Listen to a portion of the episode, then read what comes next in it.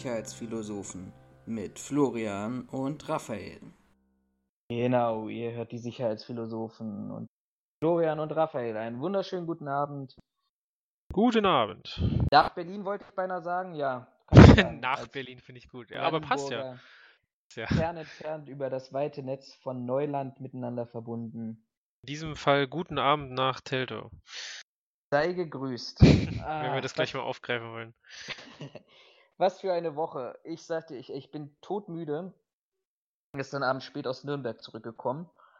Aber ich glaube, wir haben einen ziemlich guten Podcast vorbereitet. Ich, ich, du, ich hoffe das. Also ich bin auch ziemlich geschafft. Tatsächlich nicht, weil ich äh, in Nürnberg war, sondern ähm, weil ich heute also wirklich heute den ersten Tag hatte in meinem Urlaub, wo ich Physio bekommen habe, weil ich habe ja so ein kleines Schulterproblem. Und äh, ich muss, ich war um 9 Uhr bei meinem normalen äh, Training quasi, körperlicher Fitness. Und äh, war dann um 13 Uhr nach knapp zwei Stunden Pause ungefähr, äh, war ich dann bei der Physio und ich muss echt sagen, dass ich echt im Arsch bin. Also, die, die Last, Last der Verantwortung, einen Podcast zu führen, ist offensichtlich dir auf die Schultern äh, gekommen. Ich, ich, ich, ich, muss, ich muss ganz ehrlich sein, ich hatte heute relativ wenig Lust, noch einen Podcast aufzunehmen, weil ich am liebsten mich jetzt auf die Couch legen und die Augen schließen würde, aber man weiß es ja, ne? Äh, Verantwortung, du sagst es. Dankeschön. Nach dem Wort habe ich gesucht. Verantwortung verpflichtet, ne? Mit großer Verantwortung kommt auch äh, Nee, wie war das? Irgendwie Mit großer Kraft kommt große Verantwortung. Ich sehe schon, wir haben schon wieder den nächsten Titel. Mit großer Verantwortung kommt. Punkt, Punkt, Punkt. Ähm, ja, nee, auf jeden Fall äh, wusste ich, dass wir das heute nicht sein lassen können. Also habe ich mich aufgerafft, mich an meinen Tisch gesetzt, die besten Themen, die ich finden konnte, rausgesucht. Äh, nur um euch jetzt noch eine Stunde auf die Nerven zu gehen. So, mit neuem Ton, muss man auch dazu sagen. Also mit neuem Ton? Ich wir sparen sagen, keine Kosten und Mühen, nur damit das hier gut klingt. Mit euren GZ-Gebühren hat sich Raphael ein neues Headset gekauft und ich gucke das gerade auf einen 55 Zoll Bildschirm unseren Regieplan an, parallel zu den Themen, die wir heute drauf haben. Aber man darf nicht vergessen, wir waren richtig fleißig. Ich will nicht zu viel verraten, aber ich glaube schon mal so viel, wir können andeuten, wir haben uns Montag getroffen und haben tatsächlich vom Prinzip her das ganze Jahr 2021 schon vorgeplant, mehr oder weniger. Und ich habe mich an dieser Stelle auch wirklich nicht versprochen, nicht 2020 geplant, sondern Januar 2020 steht der Plan für 2021, welche Neuerungen wir bringen wollen, paar neue Projekte, die glaube ich echt gut laufen. Und vielleicht am Ende ein kleiner Teaser dazu für das Projekt, das wir in zwei Wochen mit diesem Podcast starten wollen, ohne wirklich zu viel zu verraten, weil das ist so, Cliffhanger muss sein und dann ähm, steigt die Spannung. Genau, wir haben, wir haben quasi beschlossen, dass 2020 noch in der Chaosphase, in der wir uns befinden, äh, durchgeführt wird und dann ab 2021 sollte es uns dann noch geben, werden wir äh, vollgeplant durchstarten. Vergiss nicht, so. das Chaos-Prinzip ist in der Lagerlogistik das am effizientesten. Ich weiß, ich weiß, genau, das, das war auch der Hintergrund der Aussage. Ähm, lass uns aber mal äh, hier zurück loslegen. Zur Ordnung kommen. Genau, zurück zur Ordnung. Wir fangen wieder, wie letztes Mal äh, schon angesprochen, mit den Quickies an. Ich habe mir jetzt mal den Spaß gemacht. Ich habe mir mal einen Timer eingestellt auf fünf Minuten. Ähm, und ich würde auch drei sagen. Minuten. Wir hatten fast gesagt drei Minuten. Drei Minuten. Oh, Entschuldigung, warte, da muss ich den Timer nochmal schnell überarbeiten. ähm, aber ich würde behaupten, wenn die drei Minuten abgelaufen sind, äh, würde ich rigoros das Thema abbrechen. Okay, da musst du aber für unsere Zuhörer auch tatsächlich, wenn der Timer piept, das an dein Mikro dran halten, dass wir das auch. Brauche ich nicht. Soweit, also wenn ich das, wenn ich das richtig, wenn ich das aus den vorherigen Aufnahmen richtig verdrahtet habe, müsste das Timergeräusch äh, bei mir hörbar sein. Das heißt auch auf der Aufnahme. Dann ja, nur ich höre es dann nicht. Aber egal, wir genau. fangen an, du machst irgendwelche komischen Geräusche dann. Dann sei du doch derjenige, der jetzt startet. Ja, das war so klar, dass ich jetzt anfangen muss. äh, Moment, jetzt muss ich mir hier noch was. Jetzt nicht vorbereitet, okay. doch, doch, doch, doch. Ich muss mir nur noch mal, äh, noch mal etwas äh, öffnen, damit ich auch alle Daten habe, die ich brauche. Ladies und Gentlemen, so. sehen Sie Raphael Held Chaos, hallo, wir sind noch in der Chaosphase. Wir sind in der Chaosphase. So, oh, ich darf muss ich noch was erwähnen, aber das, das, das kann ich gleich mit. Fall mir jetzt hier nicht in meine drei Minuten ja. Quickies. So, ich starte den Timer in 3, 2, 1, los. Erstes Thema ist heute äh, die Polizeipräsidentin von Berlin, die Frau Slowik heißt sie. Ich krieg den Namen immer nicht auf die Reihe. Ähm, eigentlich noch Bewachung für ihr Zuhause nach pst, den Einbrüchen? Du geh mir hier nicht auf die Nerven, ich habe nur drei Minuten. Ähm, die hat sich heute, nee, vor vier Tagen zu Wort gemeldet. Und zwar ähm, hat sie darüber gesprochen, dass Berliner Polizisten äh, nicht nur am 1. Mai Opfer von Gewalt werden, sondern im Schnitt 19 Mal pro Tag. Ähm, das ist eine, die Gewerkschaft der Polizei sagt, eine neue Dimension der Gewalt. Ähm, laut der Frau Slowik in diesem Zeitungsartikel, den wir euch auch wieder verlinken, kommen die äh, kommen Taten gegen Beamte äh, 2019 auf eine Zahl von 7000. Äh, die ist wohl leicht angestiegen im Vergleich zu 2019. Ähm, es würde wohl auch stärker beleidigt, bedroht und beschimpft. Ähm, und ja, da muss ich der guten Dame leider recht geben. Ich bin der Meinung, das ist halt, also das, das geht einfach nicht. Es wird in dem Artikel auch noch weiter ausgeführt, dass ähm, gerade in der Silvesternacht äh, aggressive Gruppen von jungen Männern mit Böllern äh, auf Polizisten, Feuerwehrleute und Passanten losgegangen sind. Ähm, hier unter anderem genannt ist noch die Rigaer Straße in Berlin-Friedrichshain, ähm, wo man ja als Polizist sich am besten gar nicht hintraut, weil es in der Regel immer zu Problemen führt. Ähm, Ende Mai wurden auch noch Polizisten bei einer Kontrolle von drei Geschwistern in Wedding massiv angegriffen. Ich erinnere mich da auch noch an einen Vorfall, dass ein dass ein Einsatzfahrzeug der Einsatzhundertschaft auf der äh, Rostocker Straße in Moabit ähm, eigentlich nur jemanden dazu auffordern wollte, nicht in zweiter Reihe stehen zu bleiben, sondern weiterzufahren. Und ähm, das artete am Ende dann darin aus, dass eine Schwangere und der Fahrer festgenommen wurden und umstehende Passanten sich gegen die Polizei solidarisiert haben, sodass am Ende dann noch ein zweiter Einsatzwagen der Einsatzhundertschaft kommen musste. Also die ähm, es ist nicht nur subjektiv, dass die Angriffe, sage ich mal, oder die Gewalttaten gegen Polizisten ähm, zunehmen, sondern es ist jetzt wohl offensichtlich auch mal gezählt worden und wie gesagt, 2019 sind es fast oder sind es ja doch fast 7000 äh, Übergriffe auf Beamte im Dienst. Ähm, bezieht sich jetzt grundsätzlich eher auf die Polizei anstatt auf die Feuerwehr, aber ich denke mal, die Feuerwehr hat es da nicht einfacher. Und wenn es am Ende nur die ganzen, in Anführungszeichen, Gaffer sind, die es nicht besser machen. So, ich hätte noch 20 Sekunden, aber ich Dann gebe an der Stelle mal ab. Frage. Nein, ja? eine, eine, eine Frage nur, ja oder nein. Bist du für, für eine andere Bestrafung, für eine stärkere Bestrafung bei Körperverletzungsdelikten gegen Einsatzkräfte oder soll das ein gleicher Tatbestand sein, weil, weil man sagt, ob, ob ein Polizist angegriffen wird oder ein normaler Bürger spielt keine Rolle? Äh, Finde ich in der einen Sekunde ist das äh, sehr, sehr schwer. So, jetzt hat es gepiept. Ähm, müsste eigentlich drauf sein. Ähm, Finde ich äh, schwer in der kurzen Zeit mit Ja oder Nein zu beantworten. Das müsste man weiter ausführen, finde ich. Aber ich bin grundsätzlich dafür, dass man das, dass man das geltende Recht einfach ähm, stärker umsetzt. Okay, statt neue Paragraphen zu schaffen. Wir das hatten das ja schon, wir haben, wir haben, uns ja, als wir uns getroffen haben, darüber diskutiert. Das können wir irgendwann nochmal gerne mit aufnehmen, äh, falls es jemand interessiert, was da meine Meinung war. Aber grundsätzlich bin ich für die, für die Nutzung dessen, was wir haben und das quasi auch in dem entsprechenden Rahmen, wie wir es nutzen können. Das waren so. schon wieder fast drei Minuten mehr. Aber gut, okay. Quatsch. Dann äh, stell deinen Timer wieder ein. Dann Timer steht. Ich, dann komme ich zu meinem zweiten Thema. Äh, gestrige Nürnberger Sicherheitskonferenz, die dritte in dieser Art und Weise an dieser Stelle, ohne Werbung zu machen. Es gibt bestimmt auch ganz viele andere tolle Akademien. Aber vielen Dank nochmal für die Einladung an die Akademie für Sicherheit. Ähm, by the way, kleine Fußnote, Raphael würde sich auch, egal was, mal freuen, eingeladen zu werden. Das hat er mir vertraulich äh, erzählt. Also Schreibt an sicherheitsphilosophen.gmail.com, wenn ihr ihn zu eurer Übernachtungsparty, Hausparty oder sonst was einladen wollt. Hauptbedingung ist, dass er das kleine Löffelchen sein darf. Ähm, inhaltlich zum Thema. Ähm, sehr spannender Vortrag von Professor Dr. Röhl von der Northern Business School zum jährlichen Stellenforecast.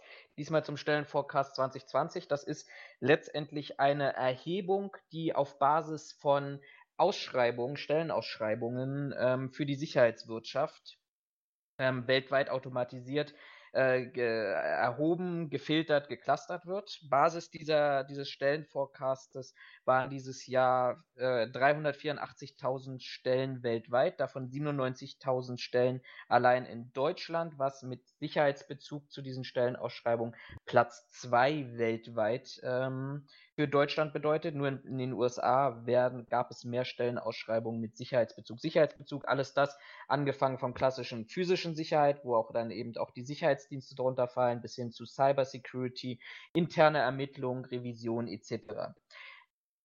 Drei sehr ganz spannende Kernaussagen in diesem Zusammenhang ähm, die auf der einen Seite wieder belegen, wie wichtig die Branche ist, wie viele Stellen fehlen und für mich auch auf der anderen Seite, um dieser Stelle schon eine Wertung vorzunehmen, wie wenig wir eigentlich oder wie, was für ein, für ein geringes äh, konzeptionellen Ansatz wir eigentlich haben, wie wir mit offenen Stellen in der Sicherheitsbranche umgehen. Ähm, bedeutet konkret, 7% aller Stellen in Deutschland referenzieren das Thema Sicherheitsmanagement. Also von allen in Deutschland äh, äh, vorhandenen Stellenangeboten über alle Branchen herüber sind 7%, die man in das Cluster Sicherheitsmanagement, also das, was ich gerade eben sagte, äh, von, von Physical Security bis Cyber Security, Risikomanagement etc. Ähm, bezieht. Auf eine Stellenausschreibung für eine Führungskraft werden 53 operative Mitarbeiter gesucht. Das ist eine sehr, sehr große Führungsspanne, wofür es im, im Grunde 30 Erklärungs Sekunden? An, Erklärungsan noch noch 30 Sekunden, scheiße. Ja. Okay. Äh, wofür es geringe Erklärungsansätze gibt, nämlich dass das Bewacherregister auf der einen Seite schon zugeschrieben hat und dass Führungskraftstellen ähm, tatsächlich vielleicht auch nicht öffentlich ausgeschrieben werden, sondern eine Direktvergabe aus dem Netzwerk ist. Ähm, und für alle die, die suchen und sich ein anderes Konzept suchen als den Rest der Sicherheitsdienstleistungen, die meisten Stellenausschreibungen im Sicherheitsbereich kommen, werden im Mai und im September veröffentlicht. Wer also wirklich Personal haben möchte und sucht und einstellen und möchte, Ende. sollte vielleicht antizyklisch äh, agieren und in den anderen Monaten suchen. Ich habe zwar noch ein paar andere Themen, aber das können wir nochmal, wenn die Studie veröffentlicht wurde, ansprechen. Wow! Das waren drei Minuten, leicht drüber. Ähm, meine Anregung zu, oder mein einziger Punkt zu der, zu den Bildern, die du veröffentlicht hast, die haben das ja in verschiedene Bereiche geclustert, also Sicherheit. So, in, in der Veranstaltung hatte ich gesehen. Ich habe jetzt hier gerade wieder ein, Fenster, äh, ein Foto offen, wo du das gut abfotografiert hast. Ich finde es beschämend, dass es dort keinen Bereich gibt, der sich Security nennt. Um das Weil- mal so. Weil Security im, im Prinzip schwer zu definieren ist. Also du meinst jetzt wahrscheinlich die drei Bilder, die ich dann auch unten drunter verlinken werde. Du, du, hattest, du hattest noch ein anderes Foto gemacht, wo das genauer aufgeklustert war, das weiß ich. Das war jetzt hier in dem Beitrag, habe ich den aber gerade nicht gefunden. Aber die haben das ja geteilt in Protection and Surveillance, Safety, Crime Detection and Forensics, Cyber Security and Risk Management. Und wie gesagt, ich finde es schade, in Anführungszeichen, dass es kein Security gibt. Was meinst du mit, mit Security? Na, den Bereich. Naja, das pack- gehört unter Protection and Surveillance. Ich schicke dir mal gleich ein Bild. Äh, da ist nämlich der ganze Bereich drin. Event Security, äh, Streifendienst, Airport Security, klassischer Security Guard. Aber dann sollen sie es doch so nennen. Also bitte. Man hat versucht, Cluster zu finden, weil es relativ schwierig ist dort, weil es eben keinen internationalen Standard gibt, ähm, diesen Cluster ähm, dort in irgendeiner Form zu gerecht zu werden. Ist Alles aber ganz klar. spannendes Thema. Glaube ich. So, dann mache ich, mit, mach ich mit meinem Thema weiter. 3, 2, 1, deins. Ähm, und zwar habt ihr es mit Sicherheit auf dem Newsforum von Florian schon gelesen. Und zwar gab es da im Rahmen einer Absicherung eines äh, Reit- und Springturniers in Neustadt-Dosse ähm, einen polizeibekannten Wachmann, der ähm, gegen jemanden, gegen einen 33-jährigen Mitarbeiter des Land, also dieses Gestüts da wohl vorgegangen ist, indem er ähm, quasi erstmal klären wollte, was, was der gute Mann da machen wollte, hat da wohl das nicht die Antwort bekommen, die er haben wollte, deswegen verfolgte der Wachmann diesen 33-jährigen und äh, setzte irgendwann Pfefferspray gegen den ein. Ähm, dazu kommt dann noch, dass dieser, äh, dass dieser Wachmann, wie er hier betitelt wird, unter offensichtlich unter dem Einfluss von Alkohol und Cannabis, Amphetamin und Kokain äh, gestanden hat. Also macht das alles irgendwie nicht besser. Jetzt jeder richtig verknüpft. Ähm, der Einsatz von Pfefferspray als äh, in, in einer Wachtätigkeit ist ja nicht erlaubt. Und äh, jetzt mal davon abgesehen, dass hier offensichtlich einiges schiefgelaufen ist, wenn der gute Mann Polizei bekannt ist und äh, er trotzdem in der Sicherheitsbranche arbeiten kann und dann auch noch mit dem Pfefferspray, da haben, hat wohl mehr als nur die notwendige Behörde nicht aufgepasst. Worum es mir aber ging, oder worauf ich noch hinaus wollte, war, ähm, wir können fast froh sein, dass die Herrschaften nicht inzwischen schon mit Schreckschusswaffen rumlaufen. Denn wie unter anderem ein Artikel der, des Tagesspiegels ähm, kurz vor Silvester gesagt hat, werden die äh, Schreckschusswaffen in Deutschland immer beliebter. Die fallen ja unter die offizielle Bezeichnung Schreckschuss, Reizstoff und Signalwaffen, also SRS. Und ähm, gibt es quasi als Pistole, die, ich sag mal, sehr replikanahe kommen, also den, den echten Waffen sehr ähnlich sind. Selbst die Polizei sagt, sagt auch selbst von sich aus, sie können beim bloßen Draufschauen ähm, nicht sofort unterscheiden, ob es sich um eine scharfe oder um eine Schreckschusswaffe handelt. Ähm, und hier wird davon ausgegangen, dass es bundesweit rund 15 bis 20 Millionen dieser Schreckschusswaffen gibt und für Berlin allein eine Zahl von circa einer Million Schreckschusswaffen geschätzt wird. Also der Umlauf von den Dingern ist relativ hoch. Die können ganz einfach ab 18 äh, erworben werden, dürfen dann halt nur nicht geführt werden. Ähm, dafür braucht man dann halt den kleinen Waffenschein. Aber selbst den kann man für eine Schutzgebühr, sage ich mal, von 50 Euro ähm, sich erwerben und dann kann man die Waffen auch führen. Ne? Ist ja gerade im Silvesterbereich immer ganz witzig, sage ich mal, anzusehen, wie viele Leute mit den Dingern rumlaufen, auch wenn es nicht kontrolliert wird. Ähm, als letzte Information, bevor meine Zeit um ist, äh, in Berlin gibt es wohl 8500, ungefähr 8500 registrierte ähm, Waffenscheine, also kleine Waffenscheine. Ähm, ja, und es gibt aber, wie ich gerade schon gesagt hatte, fast eine Million Schreckschusswaffen, die sich in in den Berliner Haushalten befinden. Und damit ist meine Zeit auch wieder um. Ähm, zwei Anmerkungen oder ja. eine, eine Anmerkung. Ja. Du sagtest Pfefferspray nicht erlaubt. Ich glaube, das ist einfach eine sprachliche Ungenauigkeit des Artikels, dass hier äh, wahrscheinlich vom klassischen Tierabwehrspray gesprochen wird, was ja. Warte, dann korrigiere ich. Ein Reizstoffsprühgerät ist im okay. Wachdienst nicht erlaubt. Okay, gut, dann ist mein Thema durch. Äh, eine weitere Ergänzung, das waren leider aber alles Bezahlartikel und ich bin kein Freund davon, Bezahlartikel zu verlinken, wenn man sich die durchlesen möchte und nur die erste große Überschrift davon sieht. Ich habe, ich meine gelesen zu haben, dass die Polizei, die dort weggepfeffert wurde, äh, der, der, der, der, der, der Gestüt-Mitarbeiter, der dort weggepfeffert wurde, von dem Sicherheitsmitarbeiter offensichtlich selber stark alkoholisiert gewesen sein soll. Was aber das, das Fehlverhalten nicht, nicht ähm, ergänzt, beziehungsweise, ja, also was das nicht entschuldigt auf, auf gut Deutsch. Und eine zweite Frage hätte ich noch an dich. Was glaubst du, ist so deine Theorie, warum Schreckschusswaffen zunehmen? Ähm, ich, also es, darüber gibt es, glaube ich, auch eine ganze, ähm, eine ganze Reihe von Zeitungsartikeln, Studien, Gedanken. Ähm, in erster Linie, glaube ich, also teile ich die Ansicht dieser, dieser Dokumente, ähm, dass viele Leute äh, Angst haben und sich irgendwie selbst beschützen wollen und sich deswegen eine Schreckschusswaffe anschaffen, weil die schnell und einfach beschaffbar ist. Also, dass sie die wirklich als Selbstverteidigungsmittel der Wahl nutzen möchten, wollen. Ähm, und Jetzt kann man wieder spekulieren und es auf die armen Ausländer schieben oder auf die Flüchtlinge, dass gerade mit dieser Flüchtlingswelle der das Angebot, äh, nicht das Angebot, die Nachfrage unglaublich gestiegen ist, ähm, weil man sonst keine andere Möglichkeit sieht, sich schnell in Anführungszeichen legal ähm, eine Selbstverte ein Selbstverteidigungsgerät zu beschaffen. Für das man quasi kein, mhm. kein Umgangstraining braucht nach Meinung des des einfachen Mannes. Ich sehe das auch ein bisschen anders. Selbst mit einer Schreckschusswaffe muss man trainieren, damit man die vernünftig einsetzt.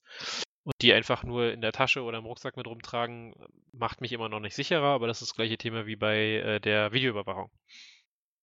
Okay, ich hätte eine Anmerkung und dann gehen wir wieder in, in das Zeitlimit rein. Ich glaube, zudem kommen noch mal hinzu, wer sich die Bilder und Videos, zumindest die zu Berlin dort veröffentlicht wurden, mit den hauptsächlich männlichen Klientel dass dort diese Schreckschusswaffe da auf der Straße stand und einfach sinnlos, die, ich weiß gar nicht, sind auch wahrscheinlich 16 Schuss drin, vermutlich. Ja, ja. Ähm, es kommt immer auf das Modell an, aber so zwischen, so. ich sag mal, 12 und 17, 18 Schuss kriegst du in die Waffe oder ins Magazin. Einfach da in die Luft geballert hat. Ich glaube, das ist für viele Menschen auch aber meine persönliche Meinung, ohne mit Studien belegt, oder ich kenne zumindest keine Studie, ähm, eine Kompensation gewisser männlicher Defizite. Oder man fühlt sich einfach männlicher damit, weil es der, der einzige Teil ist, wo man vielleicht auch mit einer Schreckschusswaffe durch die Gegend laufen kann. Was du zur Es Polizei gibt- gesagt hast? Ähm, es gibt, n- kurze Anmerkung, es gibt für die Schreckschusswaffen ähm, einen, einen aufschraubbaren Adapter und darin kannst du ähm, Pyroerzeugnisse quasi, Mhm. ich sag mal, aufstecken und durch das Abfeuern einer Platzpatrone wird das Ding in Flammen gesetzt und kreischt dann quasi davon. Ich weiß nicht genau, wie die Dinger heißen, aber dafür kann man Schreckschusswaffen unter anderem auch benutzen. So haben wir es Silvester gemacht, ähm, haben wir die Dinger benutzt, aber in der Regel stellen die sich ja wirklich nur auf die Straße und ballern da ihre Magazine leer. Hm. Was mich, was mich an dieser Stelle gerade erinnert, ohne das jetzt wieder äh, in, in, ähm, in die Länge ziehen zu wollen, ich hatte mal eine sehr, sehr gute Freundin, die äh, bei der Kripo hier in Berlin tätig war und meiste Zeit auch Silvestereinsätze ähm, oder einen Silvesterdienst hatte. Ja. Die hat sehr, also für sie war es dann irgendwie eine gewisse Normalität. Also sie war dann der, der Klassiker, äh, Auto brennt aus, sie wird hinzugerufen, soll, äh, soll die erste Spurenaufnahme machen, äh, eine Bewertung vornehmen. Ähm, und sie hat halt immer beschrieben, dass das ein total unglückliches oder ein total mulmiges Gefühl ist, wenn du, wenn sie praktisch an einem Tatort erstmal steht, der auch abgesperrt ist und die Leute stehen da und, und fuchteln da mit ihren, mit ihren Waffen rum und du, du denkst dir in dem Moment, und ich glaube, das ist so eine, echt eine Gefahr einer, einer gewissen Eskalation, die da auch entstehen kann. Du, du siehst halt eine Waffe, wo wahrscheinlich jeder Polizist ähm, in, an, an, an allen 364 anderen Tagen außer Silvester wahrscheinlich äh, seine Waffe ziehen würde, um die Person auffordern würde, die, die, die vermeintliche Schreckschusswaffe oder scharfe Waffe, was du oftmals gar nicht unterscheiden kannst, ähm, niederzulegen und Handfesseln anzulegen. Dass, dass da aber auch ein gewisses, ja, ich sag mal, subjektive Unsicherheit kommt, weil du eben nicht weißt, was der andere dort gegenüber hat. Und wenn du dich erinnerst, ich habe jetzt das neulich wieder eine Doku gelesen aus einem kleinen Ort, wo an Silvester der Nachbar dann mit einer scharfen Waffe auf das kleine Mädchen geschossen hat, was nachher verstorben ist, auch ganz groß durch, durch die Medien gegangen, dann ist an Silvester, glaube ich, die Gefahr zwischen scharfer Waffe und, und Schreckschusswaffe, ist die Spannbreite doch echt deutlich geringer. Und ich glaube auch so eine gewisse, ähm, ja, Gefahr doch deutlich höher. Ja, ist es. Ähm, ich finde aber trotzdem, dass ein Tag im Jahr nicht legimi- legitimiert, dass irgendwie alle Leute mit ihren Schreckschusswaffen auf die Straße gehen. Ähm, und schon gerade, wenn ich mich im Bereich bewege, wo die Polizei ähm, gerade aktiv ist, dann halte ich mich entweder im Hintergrund oder aber ich sorge dafür, dass der Polizei bewusst ist, dass es sich um eine Schreckschusswaffe handelt und dass keine Gefahr für die Polizei davon ausgeht. Hm. So, ne, so handhabe ich das ja bei meinen Airsoft-Transporten auch von meinen Airsoft-Waffen. Jeder, der nicht weiß, was das ist, kann das gerne mal googeln. Das sind Replikawaffen im Endeffekt oder Anscheinswaffen. Ähm, ich bin noch nicht kontrolliert worden, wenn ich die verbringe, weil ich von einem Ort zum anderen fahre. Ähm, aber sollte ich jemals in eine Kontrolle kommen und selbst wenn es nicht darum geht, würde ich den Polizisten am Anfang immer sagen, so passen Sie auf, geht nicht darum, dass ich Ihnen was antun will, nur für Sie rein pro forma zur Information. Hinten verschlossen liegen meine Airsoft-Markierer oder meine Airsoft-Waffen. Die haben, die sehen Anscheinswaffen sehr ähnlich, die sind aber in keinster Form betriebsbereit, noch sind die geladen oder sonst was. Wir können uns das gerne angucken, nur dass Sie Bescheid Mhm. wissen und es da keinen Stress gibt. Es ist halt immer, Kommunikation ist keine Einbahnstraße, wie es so schön heißt. Ähm, und meiner, meiner Ansicht nach wie vor, wer der Meinung ist, mit einer Waffe auf einen Polizisten zugehen zu müssen, ähm, braucht sich am Ende nicht wundern, wenn er in eine Mündung guckt. Das ist meine Meinung. Übrigens, das letzte Aussage dazu, das, was du gerade eben gesagt hast, ähm, mit, mit der Information bei einer Polizeikontrolle übrigens, hoffe es, dass es immer noch so ist, aber das war im Thema Waffenrecht das erste, was ich in der Sachkundeprüfung oder in der Vorbereitung zur Sachkundeprüfung vor über zehn Jahren gelernt habe, wo mir der, der Ausbilder dann auch sagte, passen Sie auf, oder also dem, dem Kurs, nicht nur mir persönlich, ich habe keine Einzelschulung bekommen, äh, dem, dem Kurs sagte, passen Sie auf, das Erste, egal ob Sie bewaffneten Dienst oder nicht machen, wenn Sie ein Pfefferspray haben, was Sie verdeckt tragen oder sonst irgendwas, das Erste, wenn Sie mit der Polizei in Berührung kommen, egal ob als Täter oder als Zeuge, das Erste, Sie sagen, dass Sie eine Waffe bei sich führen. Punkt. Das ist keine Selbstoutung, das ist keine Selbstanzeige, weil Sie hoffentlich zu 100% dazu berechtigt sind und die Nachweise dabei haben, aber es entspannt die Situation gewaltig und führt nicht zu Missverständnissen. Genau. Dann So. stopp mal deinen Timer. Ja, 3, 2, 1, 1. Wir haben das nächste Thema, was ich mir mitgebracht habe, ist das Thema neue Studie zur Null-Toleranz-Strategie. Ganz interessant. Es gab ja, äh, wer sich an die Berliner Richterin dran erinnert, die ähm, vor allem im Neuköllner Raum für äh, die Frau Heisig, die dafür auch für Furore nicht nur mit ihrem Selbstmord oder potenziellen Selbstmord gesorgt hat, sondern die dafür war, dass man jugendlichen Menschen relativ schnell den Warnschuss äh, vorm Bug setzt, sprich schnelle Verfahren bei ähm, Straftaten etc., ist so ein bisschen mit einer neuen Studie, die seit Mitte der 2000er Jahre geführt wird, neue Erkenntnisse aufgekommen, die nämlich sagt, zumindest aus kriminologischer Sicht, ähm, sollten wir das ganze Thema Jugendkriminalität doch etwas entspannter ansehen. Forscher haben mit ähm, mehreren hundert, ich suche das mal parallel, guck mal parallel, wo das ist. Ich glaube, das waren mit knapp 3000 Personen zwischen den 13. und 30. Lebensjahr von 2002 bis 2019 in Duisburg. Äh, am Rande auch so ein Kriminalitätshotspot, meines Erachtens zumindest, äh, eine Langzeitstudie durchgeführt, nicht nur mit 3000 unterschiedlichen Personen, sondern immer mit den 3000 gleichen Personen, die regelmäßig dazu befragt wurden zu selbstbegangenen Straftaten, Einstellungen und Werten und Lebensstilen. Und man hat herausgefunden, wer als Jugendlicher kriminell wird, das ist so die Grundaussage, bleibt es in der Regel nicht sein Leben lang. Ganz spannend, nämlich diese Studie sagt, ähm, die wohl auch für andere Großstädte repräsentativ ist, dass ähm, klassische Kriminalitätsphänomene wie Diebstahl und einfache ähm, Gewaltdelikte im Kindes- und mittleren Jugendalter nicht ungewöhnlich sind, aber die meisten der Personen, die auch als im Kindes- und mittleren Jugendalter diese Straftaten oder Delikte begangen haben, durch Vereine, durch Familien, durch Freunde, durch Schulen Eine ähm, Minute. resoziali- resozialisiert werden, sprich auch ohne Eingreifen der Strafjustiz langfristig gesehen von normalem, also einen, einen normalen Lebenslauf betrachtet, ähm, diese Kriminalität mit zunehmendem Alter ablegen und ein rechtschaffenes Leben führen. Ganz spannend, wer sich die durchlesen will, auch diese Studie ist wieder verlinkt. Ähm, Fände ich ganz spannend. Null Toleranz muss man vor allem bei Jugendlichen nicht zwangsläufig und zu 100% an den Tag legen. 30 Sekunden hättest du noch. Ja, die 25. habe ich vorhin zu, zu lange gebraucht beim anderen Thema. Okay, dann stoppe ich hier deine Zeit. Sehr gut. Dann haben wir ja die. Nein, ich hätte noch eins. Hast, du hast, du hast gerade, du hast zwei Quickies in einem Thema verpackt, sehe ich gerade, zumindest laut unserem Regieplan. Ja, ach, die, die hätten sich zu gepasst. zwei einzelnen hätten die sich nicht, nicht, ähm, nicht geeignet, deswegen habe ich die zusammengepasst. Wobei ich jetzt, wenn wir die 20 Sekunden noch haben, wollte ich noch sagen, ich finde den Begriff, da ist jemand weggepfeffert worden, ähm, sehr passend. Ja, also ich, ich weiß gar nicht, wo er geprägt wurde. Ich glaube, bei einem Sachverhalt, den ich letztes Jahr gelesen habe, da stand es auch tatsächlich in dieser Meldung auch so drin, weil jemand meinte, gegen ein Gebäude gepinkelt zu haben und äh, der dort eingesetzte Sicherheitsdienst meinte, diese Person ansprechen zu müssen. Ähm, diese hat nicht darauf reagiert und hat sie einfach mal, Zitat, weggepfeffert. Ah, herrlich, okay. Kann Hast man du mal noch, so stehen lassen. ha, hast du noch ein Quickie-Thema oder? Ja, ein, ein schnelles Thema habe ich noch. Okay, Ähm, da drei, brauche ich zwei, nicht mal eins. drei Achso. Minuten. Ähm, Aber ich brauchst sta- gar nicht den trotz- Timer trotz- zeigen. mach Ja, ich aber. Ich, ich verquatsche mich trotzdem. 3, 2, 1, deins.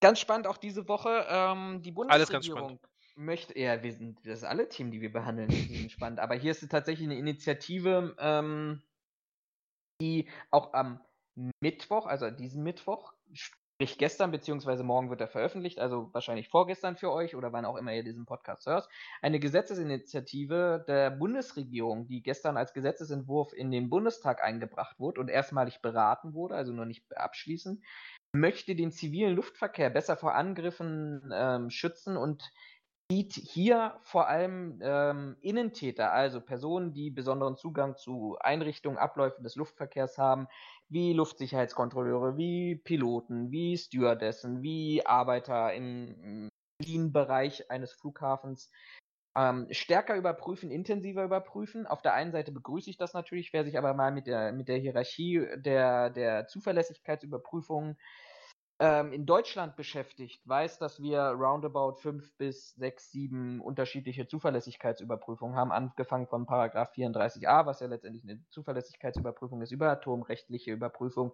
Luftsicherheitsüberprüfung, Sicherheitsüberprüfungsgesetz und was dann noch etc. etc., was da noch alles dazukommt.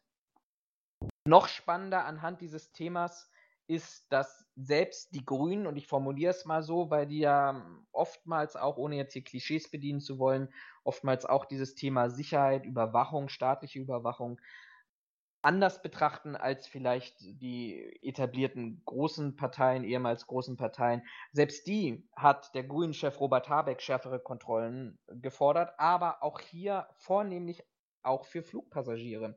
Das heißt, Flugpassagiere sollen zukünftig intensiver überprüft werden. Ähm, eine konkrete Forderung, die dort genannt wurde, ist, dass die Bordkarte des Reisenden mit dem einem Lichtbildausweis verpflichtend abgeglichen werden soll. Und damit weg von den, wer, wer jetzt sagt, naja, das passiert so. Nein, das ist tatsächlich noch keine Regelung, sondern das ist eine interne Regelung der Fluggesellschaft bisher. Ähm, sprich, das verbindlich zu überprüfen, äh, festzuschreiben und genauso ähm, unterstützen die Grünen das, äh, den entsprechenden Änderungen am Luftsicherheitsgesetz, wobei natürlich nicht ganz klar ist, welche verschärfte Überprüfungen da vorgesehen sind. Müssen wir gucken, aber die Initiative, glaube ich, ist ähm, zielführend. Mal davon abgesehen, dass wir dann auch andere Bereiche haben, die null überprüft sind, aber warum nicht auch hier stärker hingucken? Also richtet euch, oder du hast noch 18 Sekunden gehabt. Ähm, so viel zu drei Minuten. Äh, also richtet euch darauf ein, dass ihr in Zukunft, wenn ihr irgendwo hinfliegt, zwei Tage vorher kommen müsst, weil ihr werdet nochmal überprüft. Ja, nicht die, nicht die, die Fluggäste selber, sondern äh, die, die Mitarbeiter, die dort eingesetzt werden sollen. Ach so, dann. Bei den ja. Fluggästen geht es nur darum, dass tatsächlich überprüft wird, ist derjenige, der auf der Bordkarte steht, auch derjenige, der ins Flugzeug einsteigt. Soll es angeblich keine konkreten Anforderungen bisher geben? Ja, ob das jetzt wirklich so ein mehr, äh, so, so, so ein Plus an naja, Sicherheit schafft. Ich, glaube ich glaub schon, weil letztendlich die Daten von Flugreisenden werden ja jetzt schon europaweit, glaube ich, geprüft, auch gegen amerikanische Checklisten ähm, geprüft. Wenn du jetzt äh, Raphael Bin äh, Laden sagt, okay, ich weiß, wenn ich dagegen geprüft werde, kriege ich, darf ich nicht irgendwo hinfliegen oder das Flugzeug betreten. Florian, kauf mir mal ein Ticket und ich fliege mit einer Airline, wo es am Ende keine Kontrolle gibt, bin ich das tatsächlich, der da einsteigt? Ist das Florian oder ist das Raphael, der dort einsteigt? Dann kannst du ja fliegen, ohne dass das praktisch auffällt. So. Und wenn aber auffällt, pass mal auf, Raphael Bin Laden fliegt mit dem Flugzeug und ist als potenzieller Terrorist gelistet, ist das nochmal ein anderes Merkmal, wenn ich auch wirklich also da, da kannst, kann ich halt kein Ticket mehr für dich kaufen, weil spätestens am Check-in, außer ich habe gefälschte Pässe und ähnlichem, ähm, würde auffallen, dass da nicht Florian äh, Müller einsteigt, sondern Raphael Bin Laden. Ja, aber das trifft ja jetzt auch wieder nur auf die Leute zu, die sich innerhalb des Europa- bzw. des Schengen-Raums bewegen. Ja, da sind auch ganz viele andere Bereiche. Ich meine, du kannst, du kannst Weil wir haben ja nach wie vor, wir haben ja nach wie vor eine, eine Zollkontrolle oder eine Passkontrolle, sobald du außerhalb des EU-Landes kommst. Aber die prüfen halt nicht gegen Bordkarte. Ja, das kann mir ist doch auch egal. Wenn die beim Einreisen mich prüfen, ob ich die Person bin, die auf dem Pass steht und äh, die gleichen ab, dass äh, Raphael Bin Laden äh, nicht in die EU darf, weil er potenzieller Terrorist ist, dann cashen die mich ja am ersten Flughafen, den ich in Richtig, der Europäischen Union Flugzeug. lande. Wenn du was Böses im Flugzeug anstellen möchtest, bist du erstmal im Flugzeug drin.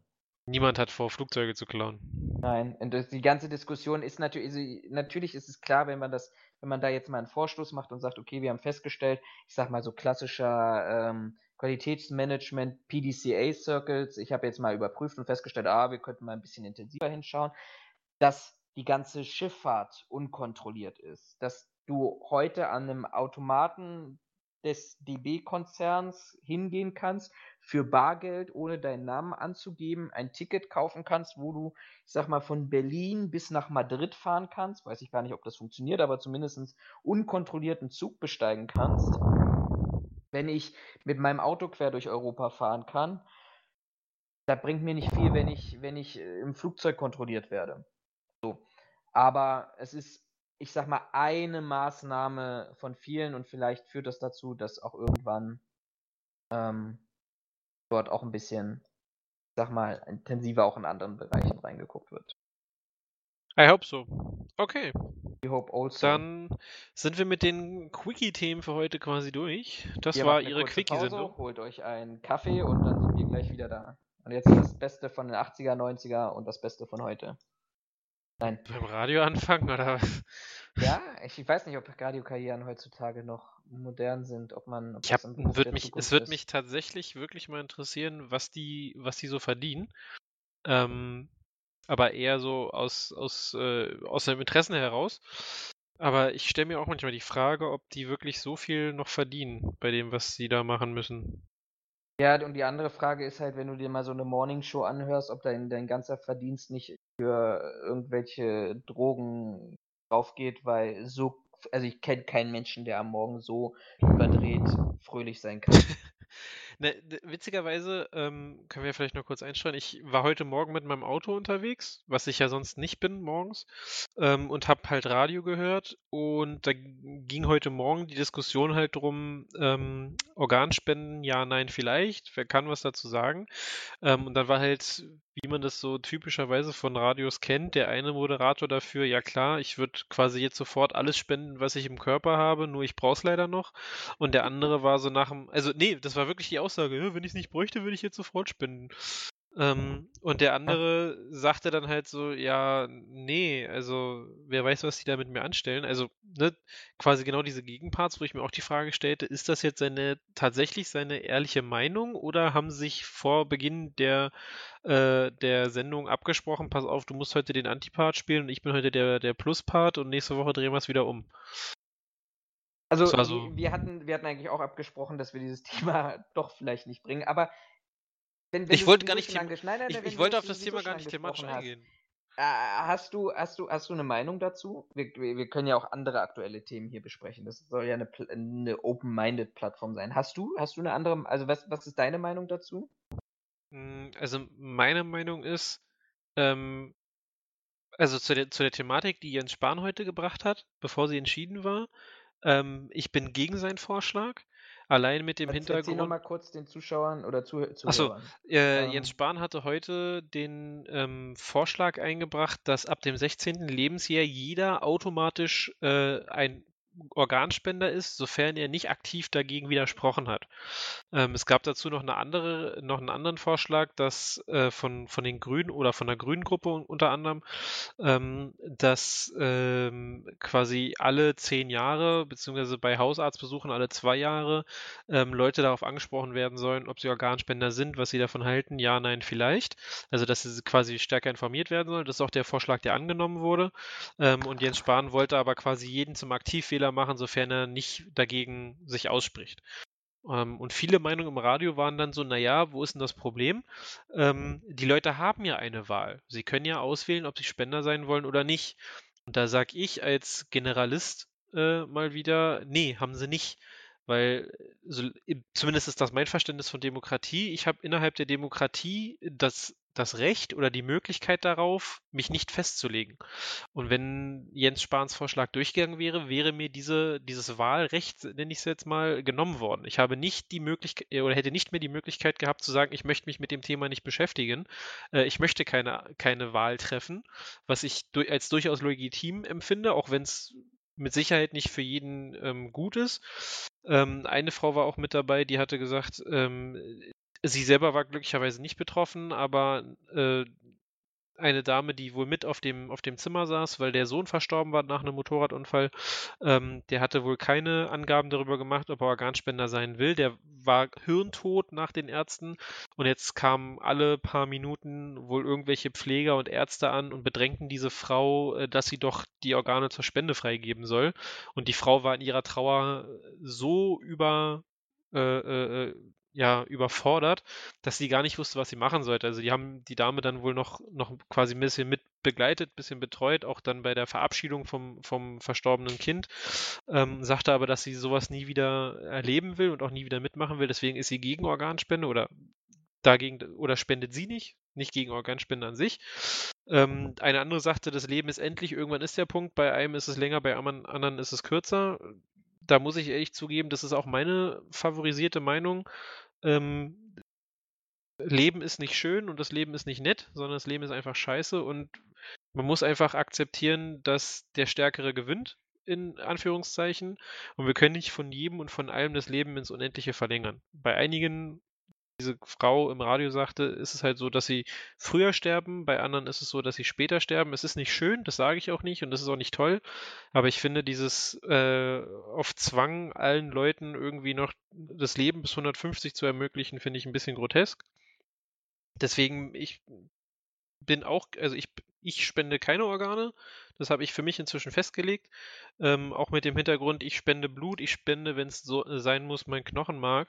Aber ich bin der Meinung, an irgendeiner Stelle ist auch einfach mal Feierabend mit dem Spenden. Ähm, wie, wie man immer so schön gesagt hat, Deutschland ist nicht das Sozialamt der Welt. Über die Aussage kann man streiten, aber ich bin nicht, die, ich bin nicht das Sozialamt für, für Deutschland. Ähm, von daher, ich werde definitiv keine Organe spenden. Das sind meine Organe, ich habe dafür gesorgt ähm, und ich muss nicht meinen ganzen Körper quasi hergeben, nur damit irgendwer anders weiterleben kann. Dann hat er halt Pech gehabt. Das klingt ein bisschen böse und ein bisschen martialisch, das äh, sehe ich durchaus ein und das, die Meinung mag nicht jedem passen, auch das äh, kann ich nachvollziehen, aber äh, das ist nun mal meine Meinung und ähm, ja, vertrete ich auch so. Herzlich willkommen zu Ihrem Depri-Podcast. nee, Heute mit. Nee, nicht Depri, aber einfach mal ganz realistisch halt rangegangen. Also ich sag ja, nicht, dass es, Meinung, das ist ne? vollkommen in Ordnung. Ich, ich sag nicht, ich sag nicht, dass es schön ist, wenn da, also da war auch noch ein, noch ein Vater, der hatte zwei Kinder, irgendwie sieben und 17 Jahre oder irgendwie sowas. Die hatten beide irgendwie ein Herzproblem oder ein Herzfehler. Ähm, und er sagte, naja, beide Kinder brauchten halt irgendwie ein Herz, äh, war wohl nicht einfach. Wobei er auch sagte, er kann es auch verstehen, wenn es Leute gibt, die, die, ähm, die halt nicht spenden wollen. Ähm, seine Kinder konnten dadurch halt weiterleben. Ähm, aber trotzdem, es ist halt, ich ich kann es nachvollziehen, dass es für die Angehörigen eine ziemlich beschissene Situation ist. Und ich möchte auch gar nicht ausschließen, dass, äh, wenn ich in diese Situation kommen sollte, familiär, ähm, dass, dass ich irgendwie ein Organ brauche, dass ich dann nicht sage, so, ja, sorry, aber dann hast du jetzt halt Pech gehabt, dann beiß mal schön ins Gras, wir sehen uns dann im nächsten Leben. Ähm, das, das soll das gar nicht heißen. Nur meine, also meine Einstellung zu dem Ganzen ist, ich engagiere mich was meinen Körper angeht, sozial in anderen Bereichen. Wie gesagt, regelmäßige Blutspenden, von mir aus auch gerne Plasma oder was weiß der Geier sonst noch was. Ähm, ich bin auch wie gesagt, ich bin eingetragener ähm, Knochenmarkspender. Ich bin in der DKMS, in der Knochenmarkspenderdatei eingetragen. Auf mich ist man auch schon mal zugetreten, ob ich bereit wäre, Knochenmark zu spenden. In der letzten Instanz hat man sich dann für jemand anders entschieden, der ähm, noch bessere Merkmale aufwies als ich. Aber auch da wäre ich bereit gewesen, ähm, mir aus dem Beckenkamm unter örtlicher Narkose äh, Knochenmark entnehmen zu lassen oder wenn es nicht anders gegangen wäre, weil der Patient äh, diese Methode nicht mehr vertragen hätte, hätte ich mir auch unter Vollnarkose direkt aus, dem, äh, aus der Wirbelsäule, wird es dann, glaube ich, entnommen, ähm, hätte ich mir auch direkt aus der Wirbelsäule das Knochenmark entnehmen lassen, um diesem Menschen das Weiterleben zu ermöglichen. Da habe ich mich für gemeldet, da stehe ich auch zu, weil es wohl auch Leute gibt, die melden sich da an und springen dann aber trotzdem noch ab. Ähm, das würde ich auch jederzeit so machen. Ähm, da kann man mich für voll nehmen, aber ich finde das, Blutspenden, Plasmaspenden und keine Ahnung, was man noch anderen Menschen äh, in anderer Form spenden kann, ist in meinen Augen genug. Ich muss nicht noch Organspender sein. Deswegen finde ich das gut, dass dieser Vorschlag von Jens Spahn nicht durchgegangen ist, sondern dass jeder nach wie vor die Wahl hat zwischen Ja, Nein und ich möchte nicht drüber entscheiden. Mhm. Entschuldigung, ich habe parallel dazu Nüsse gegessen, was vielleicht jetzt nicht unbedingt zu dem Thema passt. Das ist schön, schön, wie man so ein ernstes Thema crashen kann. Mhm. Ja, ich habe jetzt gerade Nüsse gegessen. Ach so, ja, ich hänge jetzt auch erstmal Wäsche auf, fang an zu reden. Ja, das, das ist doch gesagt. Herzlich willkommen in unserem Wohnzimmer letztes Mal. Ich meine, mein Wohnzimmer sieht chaotisch aus. Aber äh, anderes Thema. Ähm, ja, ich weiß es nicht. Ich, ich finde das Thema schwierig. Ich will das jetzt ist auch es. gar nicht so in die, in die, in die Länge ziehen. Ich wüsste jetzt selber gar nicht, wie ich damit darauf reagieren würde. Ich habe für mich nämlich noch keine Entscheidung getroffen. Ich hatte auch lange, ich hatte lange Zeit auch keine Entscheidung und ich weiß nicht, so in den letzten ich würde sagen, sechs Wochen oder so habe ich immer öfter drüber nachgedacht, weil ich auch diese Organspende-Werbung ähm, äh, gesehen habe, also für diese Organspendeausweise. Und deswegen habe ich mich jetzt ein bisschen mit dem Thema beschäftigt, weil ich im Familienkreis auch so den einen oder anderen habe, der so ein bisschen, ich sag mal, provokant ist, dass wenn man quasi nicht die gleiche Meinung teilt, man sofort in eine, in eine Diskussion kommt von wegen, ja, aber warum denn nicht? Und muss man doch? Und ist doch sozial und ist quasi eine Pflicht oder was weiß ich für ein Scheiß. Mhm. Ähm, und weil ich genau diese Ansicht nicht habe, habe ich mir im Vorfeld einer möglichen Diskussion, die mir irgendwann entgegenschlagen könnte, einen Kopf gemacht, weil, wie ich dazu stehe. Und ich bin, wie gesagt, zu der Meinung gekommen, dass ich das nicht möchte. Ich glaube, das ist auch in Ordnung. Man kann nicht, nicht, man kann eine Meinung nicht ähm, verurteilen. Die Frage ist halt, also anders formuliert, ich sehe, das ist keine gute Idee, beim Podcast, Podcast Nüsse zu essen. Ähm, ich, ich sehe, dass wir, dass wir einen riesigen Gap haben zwischen dem, was eigentlich notwendig sein müsste an Organen, also der Bedarf, und ähm, ähm, das, was zur Verfügung steht. Ich sehe das ein kleines bisschen anders, als du zu sagen, ich, ich formuliere es jetzt mal provokant, du hast es jetzt nicht so krass gesagt, aber ich formuliere es mal provokant, ähm, so wie du gesagt hast, naja, wer, wer eben ein Organ braucht und keins kriegt, hat Pech gehabt. Das ist so evolutionstechnisch so. Es gibt starke und es gibt schwache. Ich, ich sag dir ganz ehrlich, wer, wer mit Kindern zu tun hat, und das hatte ich in meiner Vergangenheit, in einer naheliegenden Vergangenheit tatsächlich, ähm, über, über ein paar Jahre, der weiß, also ich, ich möchte nicht derjenige sein, der entweder dem Vater oder den Angehörigen oder dem Kind sagen muss, pass auf, das ist, du, du bist derjenige, du bist die, der oder diejenige, ähm, die leider jetzt Pech gehabt hat. Dein Kind ist derjenige, der, der jetzt Pech gehabt hat.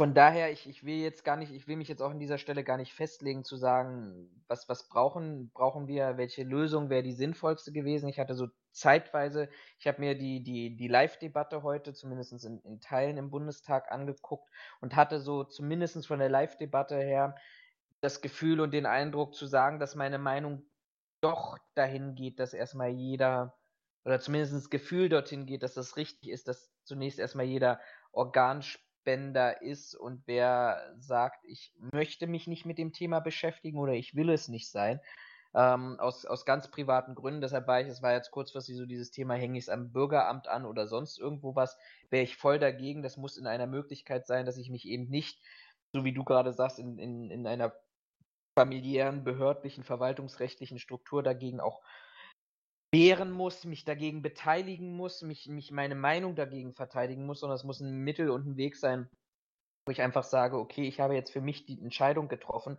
und ich teile das eigentlich nur noch einer Datenbank mit, ob ich es bin oder ob ich es nicht. Da ist so ein bisschen meine Meinung hingegangen, weil ich weiß es nicht, ob es meine abschließende Meinung ist, aber mein Gefühl sagt, das ist eigentlich richtig, weil so wie du deine Argumentation argument vorgetragen hast, finde ich absolut nachvollziehbar. Ich bin aber der Meinung, dass sich nicht mal 10% der Deutschen mit, mit dieser sachlichen, objektiven Argumentation beschäftigt haben, sondern dass sie eher so dieser Part sind wie ich, solange ich nicht damit konfrontiert bin, dass es irgendjemand braucht aus meinem näheren Umfeld, aus meinem Freundeskreis oder ähnlichem, mache ich mir gar keine Gedanken darüber und dann kann es zu spät sein. Also ja, aber da finde ich den Mittelweg, den sie jetzt gehen, finde ich äh, eigentlich, also den Mittelweg hätte ich mir auch noch ein bisschen, bisschen stärker vorstellen können oder die Kompromisslösung, weil jetzt geht es ja darum, dass du bei, ähm, oder so war es zumindest angedacht, bei Abholung von Personalausweisen ähm, als auch bei Haushaltsbesuchen darauf angesprochen wirst, um halt so eine Information zu geben, also das, was du ja sagst. Und da wäre ich durchaus ähm, mitgegangen, wenn sie gesagt hätten, naja, wenn, wenn sie alle zehn Jahre einen neuen Ausweis abholen kommen, werden sie darauf angesprochen, ob sie schon mal drüber nachgedacht haben. Da, da hätte ich mich auch mit anfreunden können. Was mich jetzt ähm, quasi so, oder wo ich gegen war, ist die Tatsache, dass sie dir quasi eine Entscheidungsoption nehmen wollen. Für mich zählt in der Demokratie einfach dazu, dass ich mich enthalte. So, das ist ein demokratisches Grundprinzip. Ich kann zustimmen, ich kann ablehnen, ich kann äh, mich enthalten. Und ich finde, in dieser Frage, das ist, wie gesagt, das ist mein persönliches Verständnis davon oder meine Meinung darauf. Ich bin der Meinung, du solltest auch eine, die Möglichkeit besitzen, ähm, auch solch eine Frage, die ja jetzt nicht gerade ähm, eine kleine ist oder eine, ist ja eine sehr, sehr weitreichende Entscheidung, ähm, bin ich trotzdem der Meinung, dass du die Wahlmöglichkeit ähm, der, äh, der Enthaltung haben solltest oder musst in, einer, in einem demokratischen Land als demokratischer Bürger. Und mit dem Vorschlag von Jens Spahn wäre diese Möglichkeit ja weggefallen. Deswegen war ich auch so explizit gegen diesen Vorschlag von dem Herrn Spahn, dass alle jetzt sofort Spender sind, wenn sie nicht explizit dagegen, ähm, dagegen sprechen. Ähm, in, witzigerweise haben sie, haben sie das vor Jahren schon mal probiert. Da wollten sie, wollten die Landeseinwohnerämter ähm, nämlich die Daten der Bürger verkaufen, wenn man nicht explizit dagegen widerspricht. Mhm. Das hat sich witzigerweise, ich weiß gar nicht warum, aber, oder ich habe es nicht mehr im Kopf, es hat sich nicht durchgesetzt, es ist dann nicht so gekommen, aber das war auch mal ein Vorschlag, wie man im Staate quasi äh, mehr Geld einnehmen könnte, indem man einfach die Daten der äh, Bewohner oder der Bürger verkauft. Ähm, hat jetzt mit dem Thema nichts zu tun, aber ist halt auch wieder diese Sache von, mir wird die Möglichkeit genommen zu sagen, mit dem Thema will ich mich nicht beschäftigen und das ist mein gutes Recht. Ne? Also ob das jetzt wirklich ein Recht ist, kann man auch wieder diskutieren. Das ist es ist kein einfaches Thema, das, das möchte ich gar nicht sagen. Ich möchte es auch nicht erleben, dass meine Kinder oder die Kinder meiner, meiner Schwester oder meines Bruders oder äh, Kinder in meiner Familie äh, da sitzen und der Arzt kommt rein und sagt so, und du gehst morgen nicht mehr nach Hause, weil äh, dein Herz hat aufzuschlagen. Das ist keine ja, einfache das Situation. Das glaube ich, daran ist, dass das ja ein Tod auf Raten ist, ne? Also du, ja, du, ja, klar, du wirst, klar. du wirst am, das ist ja jetzt nicht so, dass du im, für, für Organspende musst du dich in diesem Moment entscheiden. Ähm, das Problem ist nur, dass derjenige, der ein, ein, ein, ein Spenderorgan bekommt, derjenige ist, der vielleicht aber noch zwei Jahre hat, drei Jahre vielleicht hat und weiß aber, ich habe ein, eine finale Deadline. Ist ganz schwieriges Thema. Ist es, definitiv. Also wie gesagt, Frage es gab ist, auch. Wie kriegen, wir, wie kriegen wir den Bogen wieder zurück? Ich glaube, wie kriegen wir die Kuh vom Eis? Naja, es ist ja, äh, die kriegen wir ganz einfach. Ähm, Im Endeffekt unabhängig von dem Resultat der heutigen, der heutigen Abstimmung im Bundestag hat es ja eins bewirkt, dass man wieder in der Öffentlichkeit darüber geredet hat, ähm, wie es mit der, wie es mit der, äh, mit dem Organspenden aussieht und dass man halt da Informationen streuen muss. Apropos Öffentlichkeitsarbeit, du da haben wir doch noch gut. ein Thema. Wir haben ein Dankeschön. Hauptthema, ja. Ähm, ich hole mal ein bisschen aus. Das kann ich ja sehr gut und du sagst mir nach 20 Minuten Bescheid, wann, wann die Deadline abgelaufen ist. Nein, das dann betrifft wir, mich auch ein bisschen. Dann haben, wir aber, dann haben wir aber nicht mehr viel Zeit zum Diskutieren. Nee, das stimmt. Ähm, du hast jetzt noch neun Minuten. Du hast noch neun Minuten, um es zu erklären. Okay, kriegen wir hin. Ich kann auch. Nein, das verspreche ich jetzt nicht. So, wurscht. Pass auf, folgendes. Ähm, Öffentlichkeitsarbeit ist ein gutes Stichwort. Haha, das habe ich jetzt aufgegriffen. Ähm, ich habe mir diese Woche tatsächlich ernsthaft die Frage gestellt: Öffentlichkeitsarbeit der Sicherheitsbranche. Wieso können wir das nicht? Warum können wir keine PR? Warum können wir keine Transparenz? Warum können wir ja letztendlich nicht keine Attraktivität? Was ist der Hintergrund? Der Hintergrund ist, dass es, ähm, die gibt es schon seit ein paar Wochen, dieser Fall.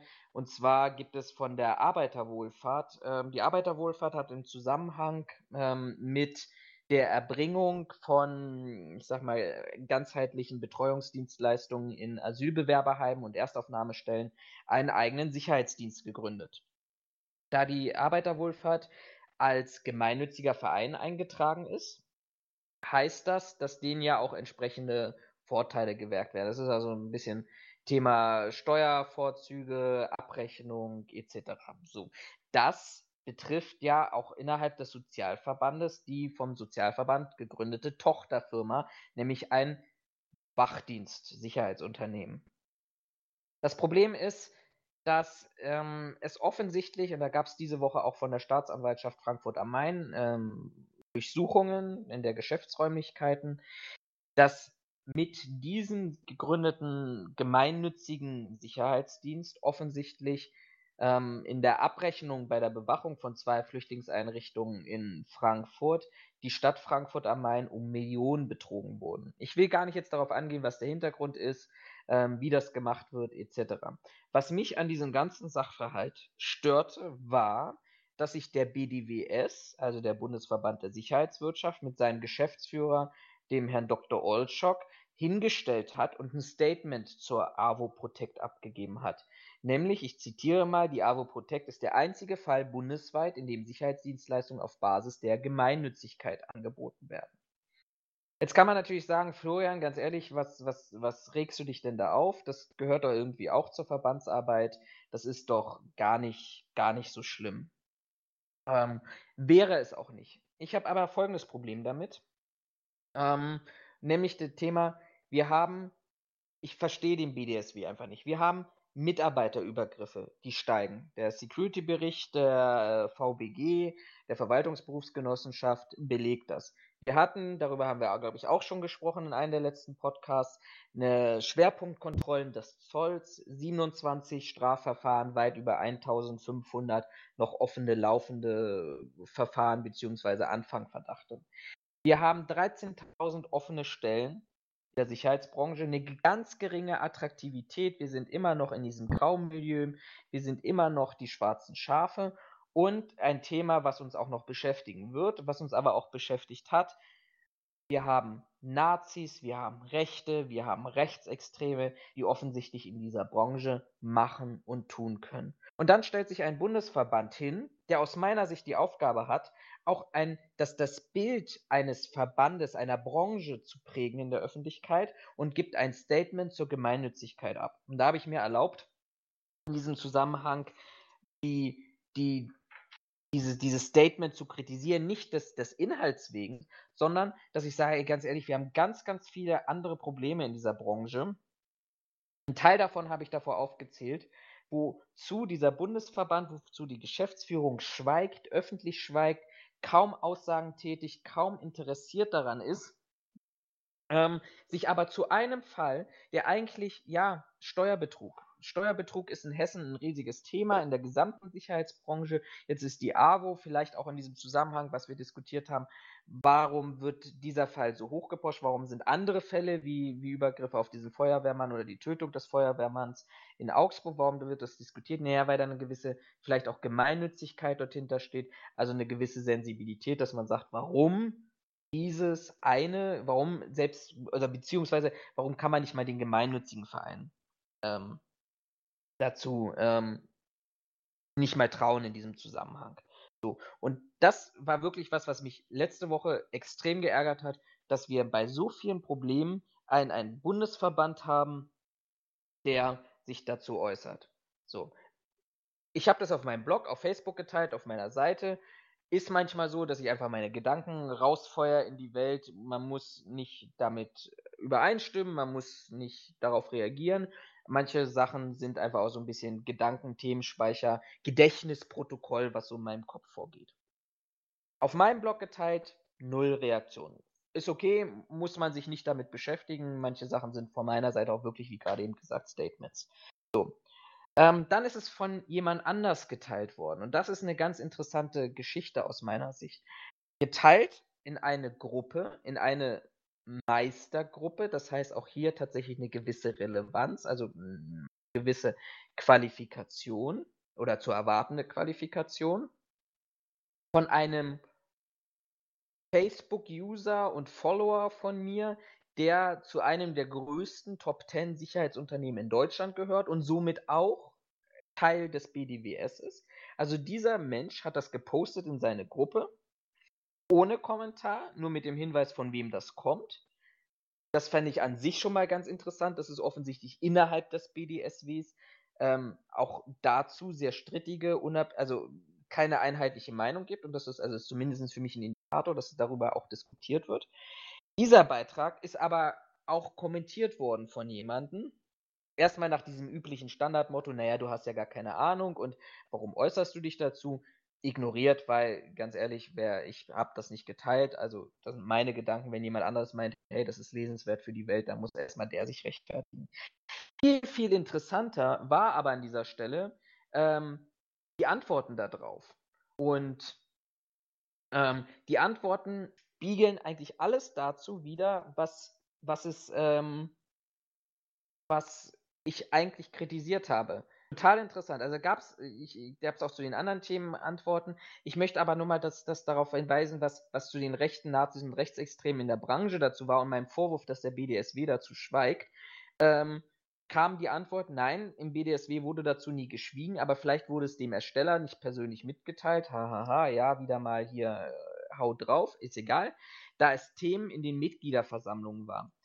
Extrem witzig an dieser Stelle, ich, ich, kritisiere die Öffentlichkeitsarbeit des Bundesverbandes und kriege als Kritik auf meine Kritik die Antwort, naja, das ist ja intern besprochen. Also da hat sich aus meiner Sicht, äh, ja, also das widerspricht sich im, im, im Sinne. Aber ich glaube, und das würde ich ganz gerne jetzt mit dir zu diskutieren und meinen Monolog auch zu Ende zu bringen, ich glaube, mein, meine Intention ist, dass ein Bundesverband auch das Bild in der Öffentlichkeit prägt. Da kommt aus meiner Sicht viel zu wenig bis gar nichts eigentlich von diesem Bundesverband. Und ich vergleiche das, ich, wenn ich da mal sehe, auch heute wieder Medienberichte dazu, was der Bauernverband, also das, das Äquivalent zu dem Bundesverband in der Sicherheitsbranche mit als, als Medienaktion, als PR-Aktion ähm, getan hat, wie er sich vor seine Mitglieder gestellt hat, als die Landwirtschaft an den Pranger des, der, der Umweltsünder gestellt wurde, ähm, wie er über Landwirtschaft informiert, wie er darüber informiert, dass er vielleicht, das muss nicht alles richtig und nicht alles falsch sein, aber er setzt sich halt für seine Mitglieder ein und prägt in einer sehr, sehr starken Form auch das Bild, was in der Öffentlichkeit da ist. Und das fehlt mir an dieser Stelle einfach.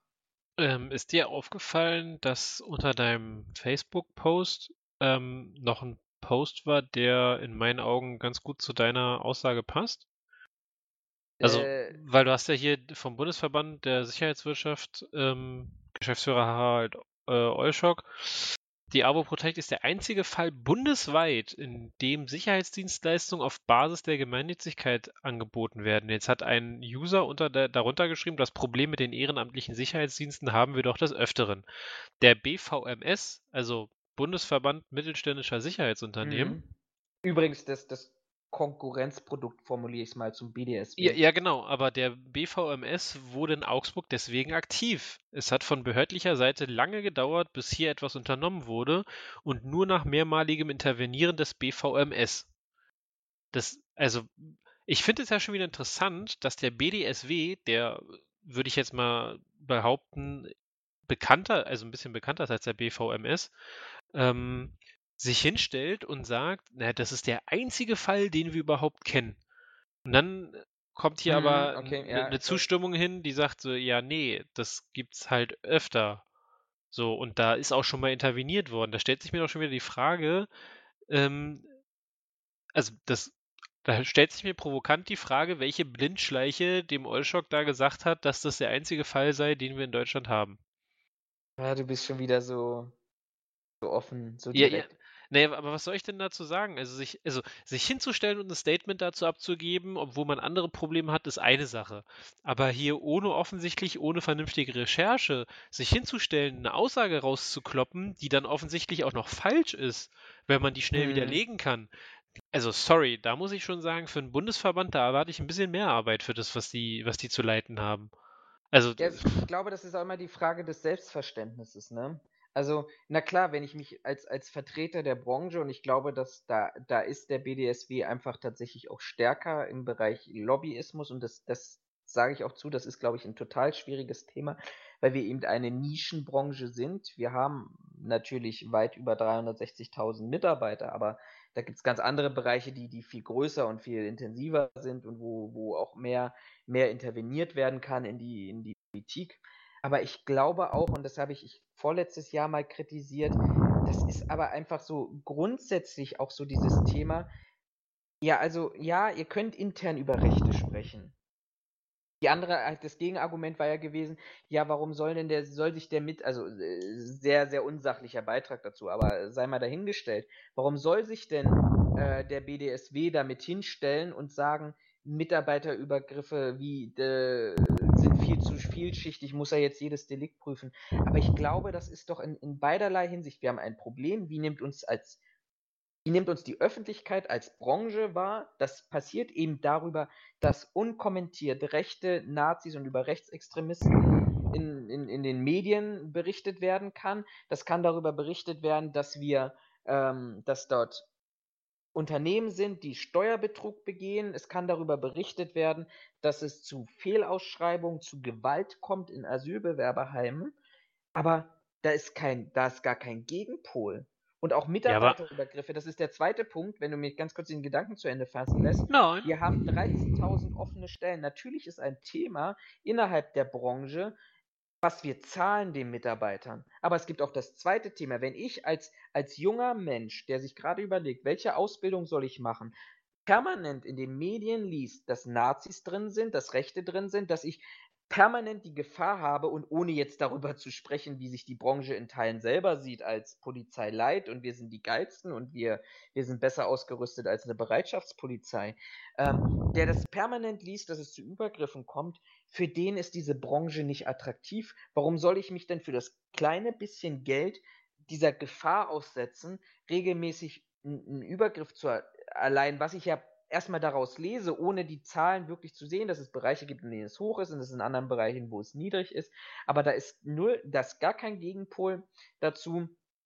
Und ich glaube auch dieser Mitab äh, dieser, dieser Kommentator hat sehr, sehr, sehr stark das auch dargestellt und vertritt ja auch der, die Meinung, ja, was soll denn der BDSW dagegen tun? Natürlich soll er nicht jedem Mitarbeiter das Händchen halten und der zweite Mann im Dienst sein. Es muss aber eine gesamthafte Strategie dazu geben, wie gehe ich mit diesem Thema um. Und wenn man dann nach Großbritannien, ich rede mich gerade voll in Rage, aber ich habe es angekündigt gestern, äh, Sicherheitsphilosophen-Seite auf Facebook. Wenn ich irgendwann auch nochmal was sagen darf, sagst du, du darfst Bescheid. was ne? dazu sagen. Ich, ich, aber wenn man mal nach Großbritannien den Blick drüber wirft, da ist es zwar kein Bundesverband, es ist eine Behörde, die aber die zentrale Aufsichtsfunktion hat und die schaffen das. Das Thema Mitarbeiterübergriff das, das Kampagnenthema für 2020. Jeder Mitarbeiter, es muss an eine zentrale Stelle gemeldet werden. Was ist das Motiv des Übergriffs? Was ist passiert? Wie waren die Auswirkungen?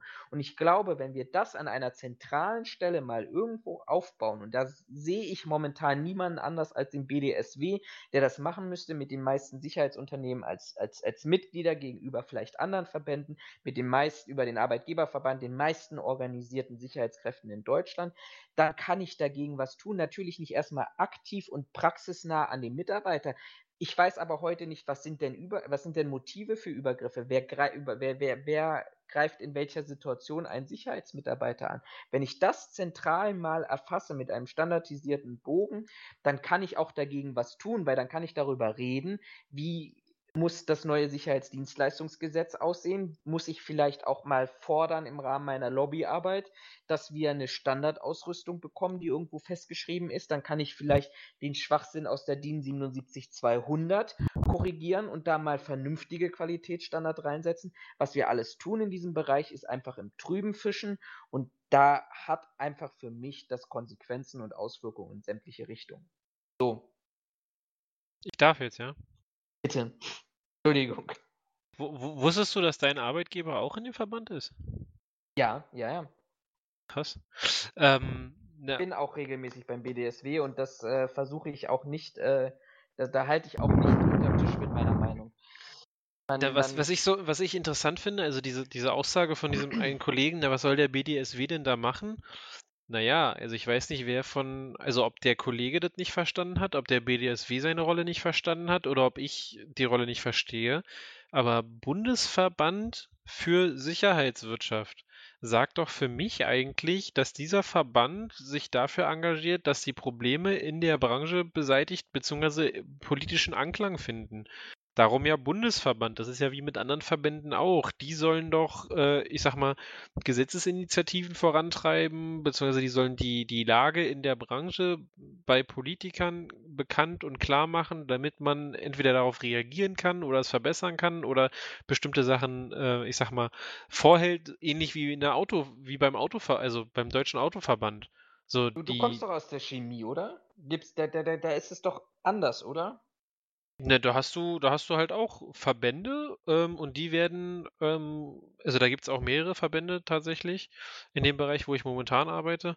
Ähm, und da ist es aber so, wenn du zum Beispiel Gesetzesänderungen hast oder neue Gesetze auf den Weg kommen, dann kommen diese Gesetzesvorschläge oder die, die bevor die Gesetzesvorschläge kommen, hast du in der Regel durch die Bundesregierung die Möglichkeit als Verband ähm, deine, äh, äh, deine Kommentare zu diesem Gesetzesentwurf zu geben. Also die, die, ähm, die Industrie, sage ich mal, hat durchaus Möglichkeiten, ähm, da mit dran zu arbeiten, mitzugestalten. Ähm, und im Endeffekt ähnlich sehe ich das mit einer ähm, mit einem BDSW oder einer BVMS sehe ich das ähnlich.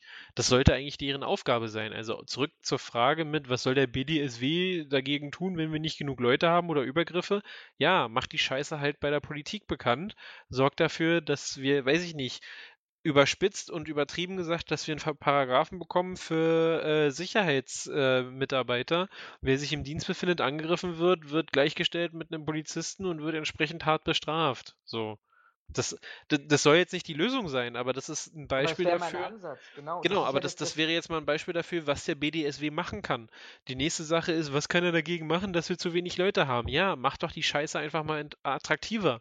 Wenn du äh, eine dreijährige oder eine dreieinhalbjährige Ausbildung machst und bist dann nicht als ein besserer Wachmann, der jede Scheiße macht, die die 34a auch machen kann, dann brauchen die sich nicht wundern, wenn keiner Bock hat, äh, eine FKSS zu machen.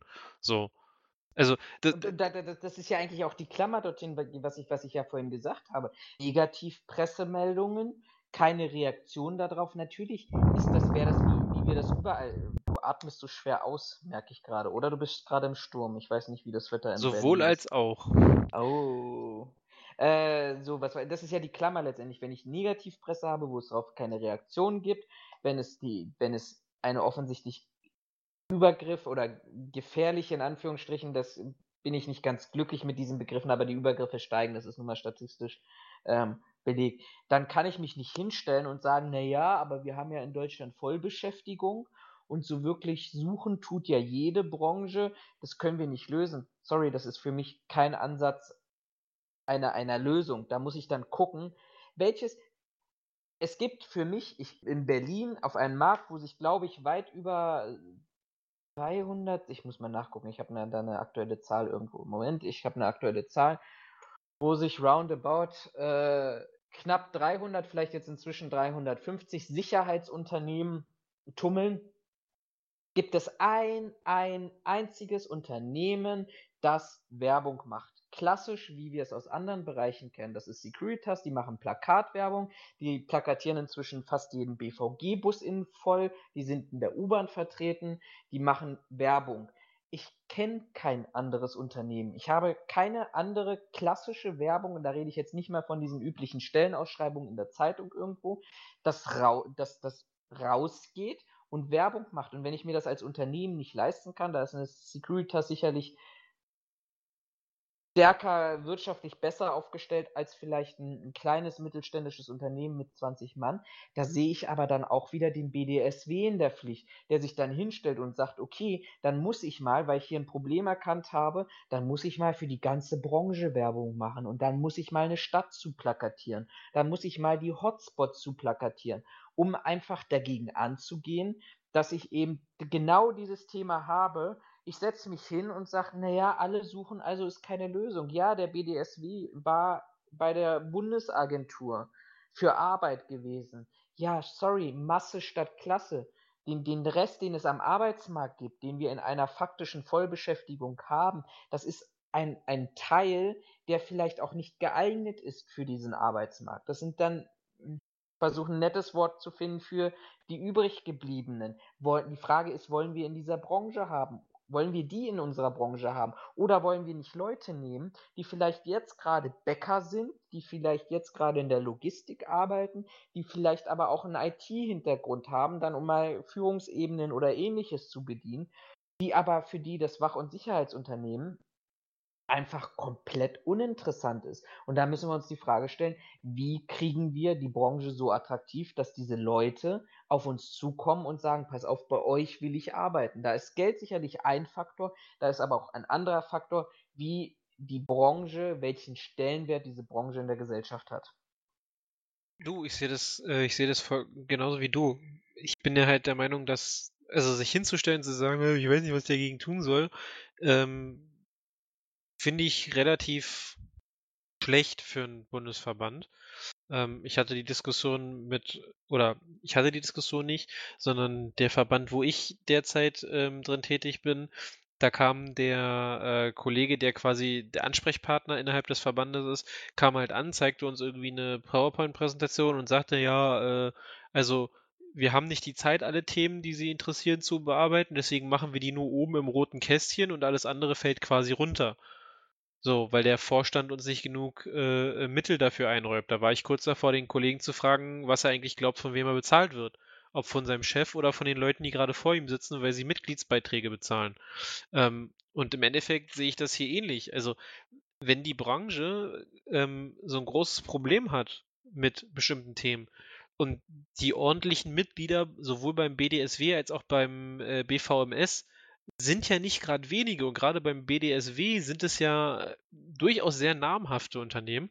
Da muss ich mir ehrlich die Frage stellen, sag mal, wofür bezahlt ihr euch eigentlich eure Mitgliedsbeiträge? Und dann seid, müsst ja. ihr es nun mal sein, die hingehen und sagen, du, pass mal auf, laber mir hier keinen Knopf an die Backe, sondern sieh zu, dass wir die Probleme einfach mal äh, angepackt bzw. kommuniziert bekommen. Dass wir einfach mal eine, eine äh, bessere Vernetzung bekommen, dass auch die ganze Branche mal besser dasteht. Warum greift ein BDSW nicht den Vorfall auf, den du aufgegriffen hast, dass dann 21-jähriger Wachmann mit äh, alkoholisiert unter Drogen mit Pfefferspray auf eine andere Person losgeht? Warum greifen die sowas nicht auf, um zu sagen, hey, das ist ein Einzelfall, das ist nicht die Branche? Warum wird sowas nicht, nicht aktiv kommuniziert, dass man sagt, ey, unsere Leute sind eigentlich anders? Warum werden da nicht Statistiken gegengehalten, um gleich mal klarzumachen, ey Leute, das, das, das ist nicht die Sicherheit, sondern das ist ein Einzelfall? Also so wie man es aus anderen Bereichen halt auch einfach kennt, dass äh, man sich wirklich aktiv für die Reputation der Sicherheitsdienste einsetzt. Weil seien wir mal ehrlich, also wenn, also du kennst es selber, wenn ich irgendwem sage, was sind denn vom Beruf her, ich bin Sicherheitsmanager, dann ist äh, meistens entweder ist die erste Reaktion, aha, und dann kommt nichts mehr, oder aber die andere Reaktion ist, ach so, du stehst irgendwo vor der Tür. So. Und da stelle ich mir doch die Frage, ja, also ich erwarte nicht von ihm, dass er genau weiß, was ich studiert habe und was damit einhergeht, aber so, da muss ich mir doch ernsthaft die Frage stellen, ähm, wenn das, äh, ich, ich wette mit dir, das gilt ganz, geht ganz vielen anderen auch so. Äh, und wenn ich hier sehe, VSU, Securitas, Kötter mit drei bis fünf verschiedenen Unternehmungen, Dussmann, Securitas übrigens das gleiche, Visag, KWS, äh, äh, oben war noch die Sicherheit Nord, äh, weiß ich nicht, wie sie alle heißen. Da muss ich mir die Frage stellen, was macht ihr eigentlich den ganzen Tag, wenn ihr beim Verband seid? Also fresst ihr euch da einfach nur die Bäuche voll und werdet dick oder äh, wird da auch irgendwie mal dafür gesorgt, dass vielleicht in der Sicherheit auch mal sich was, sich was tut? Und wenn du dann halt gleich noch dazu halt bekommst, wenn du dazu gleich noch dazu bekommst, äh, die Antwort vom, vom Vorsitzenden von wegen, es gibt nur einen einzigen Fall von Gemeinnützigkeit, äh, wenn es um Sicherheitsdienstleistung geht und der BVMS offensichtlich was anderes dazu sagen kann, da stellt sich echt die Frage, wer hier eigentlich noch arbeitet. Die Frage, das Problem ist doch, das zentrale Problem ist doch, dass wir, ich bleib dabei, keine strategische Lösung haben. Ich meine, was, was, die, die, die Antwort auf 13.000 Stellen ist, dass wir momentan eine Eskalation haben in dem, was dem Mitarbeiter angeboten wird.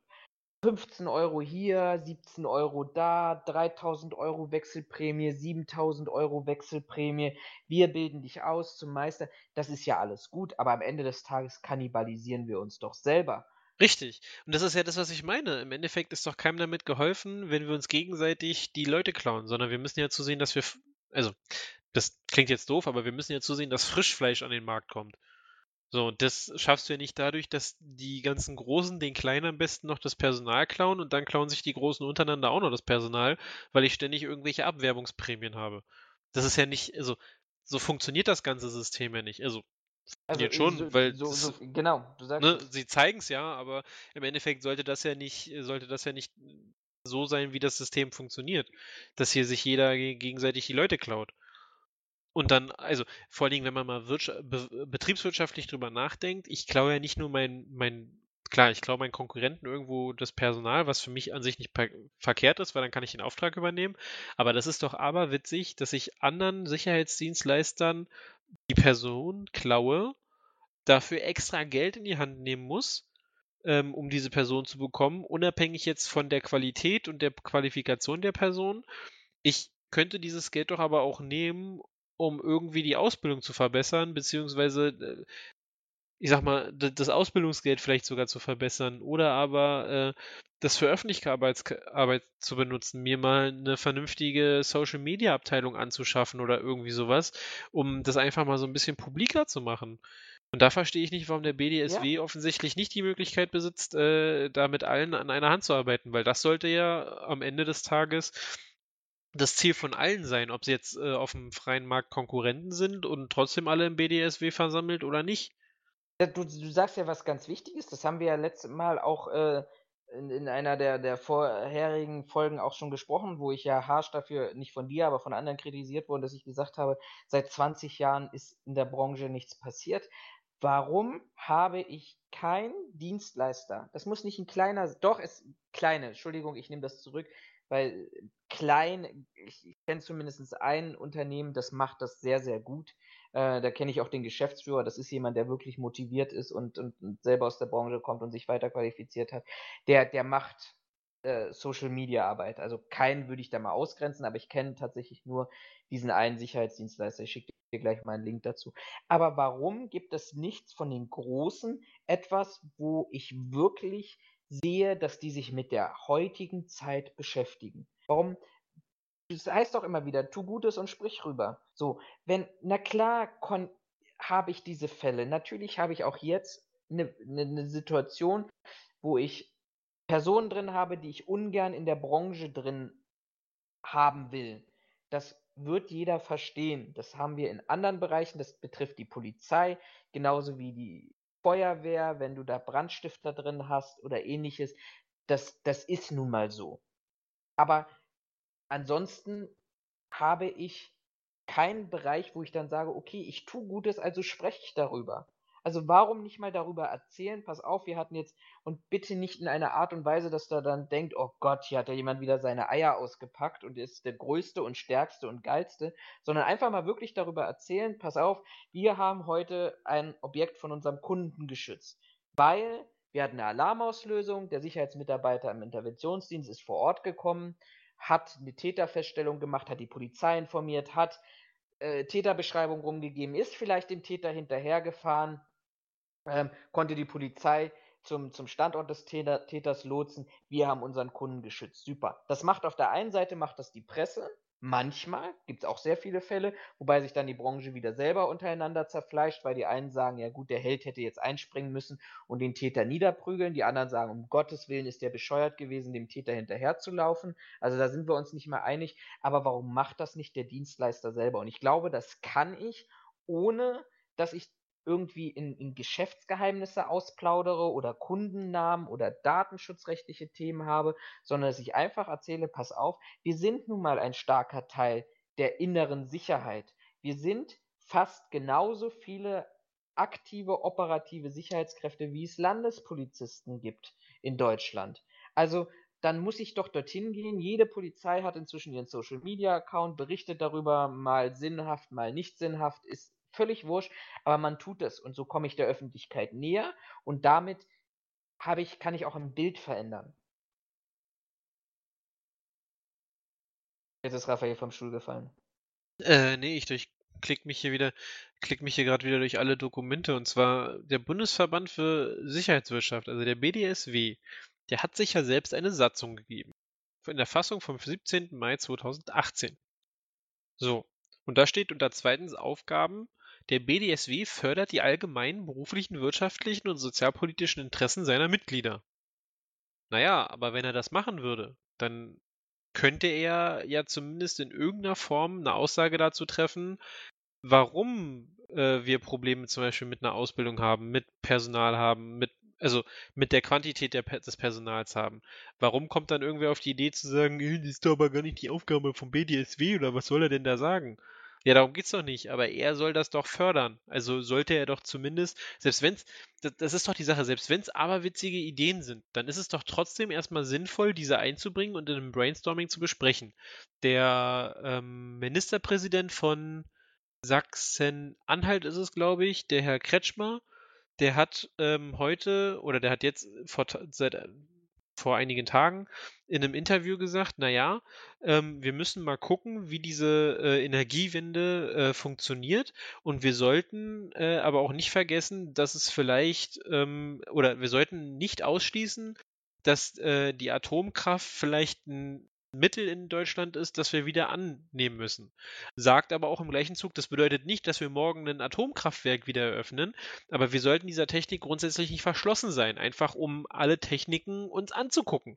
Wo ich sage, ja, der Mann hat recht. Das ist auch ein vernünftiger Ansatz, zu sagen, wir verschließen uns keiner Technik. Wir sollten die in Anführungszeichen so weiter erforschen, dass die vielleicht irgendwann so sicher ist, dass wir uns um das Platzen eines äh, Reaktors keine Sorgen mehr machen müssen. Äh, dafür dürfen wir die Technik aber A nicht verteufeln und B dürfen wir sie nicht unter den Tisch fallen lassen. Jetzt stellt sich mir die Frage, warum macht der BDSW das nicht? Warum kriegt der das nicht hin, einfach mal Ansätze irgendwie auch publik zu machen ähm, oder darüber zu sprechen, ähm, um seinen Mitgliedern zu helfen? Weil, also die klauen sich ja nicht untereinander die, die Leute zu 6.000, 7.000, 8.000 Euro Wechselprämie, wenn sie nicht das Problem hätten, dass ihnen Leute fehlen. So, also muss es doch ein Interesse der Mitglieder sein, dass der BDSW fördern sollen könnte, dürfte, müsste. So, und da äh, verstehe ich irgendwie nicht. Also, offensichtlich verstehe ich dann die Satzung nicht oder der BDSW hat lange in seine Satzung nicht mehr reingeguckt, was ich ihm an der Stelle dann wieder mal empfehlen würde. Äh, aber also mir erklärt sich hier nicht, warum das nicht funktioniert. Jede parteipolitische Betätigung ist ausgeschlossen. Ja, ist ja auch okay. Aber äh, Fairness im Wettbewerb fördern. Die Fairness im Wettbewerb fördern und dann gucken sie sich an, wie ihre eigenen Mitglieder sich gegenseitig die Leute klauen. Ihr habt doch, also.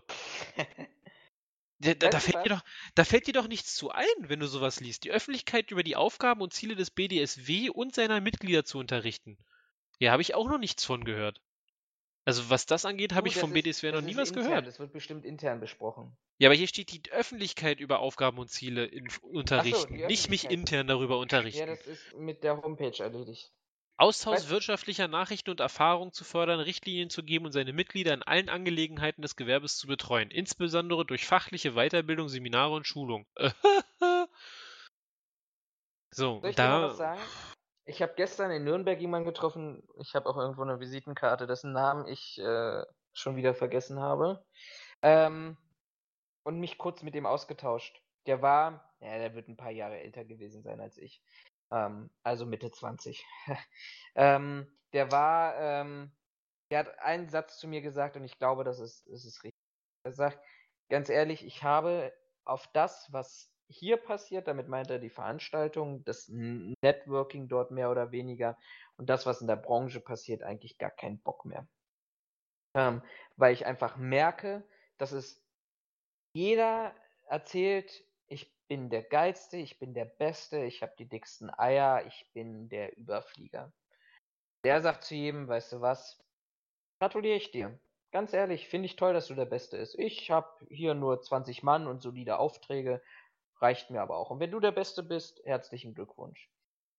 Und ich setze mich auch da gar nicht mehr ein, sagte er weiter, weil wozu auch? Wir beide, und das muss man mal vorstellen, mit, mit, mit Mitte 30 eher vermutlich, so habe ich, schätze ich ihn zumindest vom Alter her, Mitte 30, Ende 30, wir beide werden es nicht mehr erleben, dass sich in dieser Branche elementar etwas verändern. Es wird sich irgendwas verändern, aber vielleicht in 60, 70 Jahren. Und das so ungern ich daran glauben möchte. Ich glaube aber, dass da auch ganz viel Wahrheit drin steckt. Weil so wie du es beschreibst, der Verband, der sich eigentlich der, der Katalysator sein sollte, der, der Interessen seiner Mitglieder, die sich eben nicht untereinander bekämpfen. Natürlich, Wettbewerb ist, ist, ist wichtig und der ist auch, das brauchst du auch innerhalb einer Branche, weil du nur dadurch wächst, da du dadurch nur neue Erfahrungen machst ähm, da du dich dadurch nur neu weiterentwickelst. Ähm, das ist richtig, aber wenn ich da keinen Katalysator habe, der sich wirklich damit beschäftigt und sagt, was sind denn unsere Ziele? Wie soll die Sicherheitsbranche in zehn Jahren aussehen?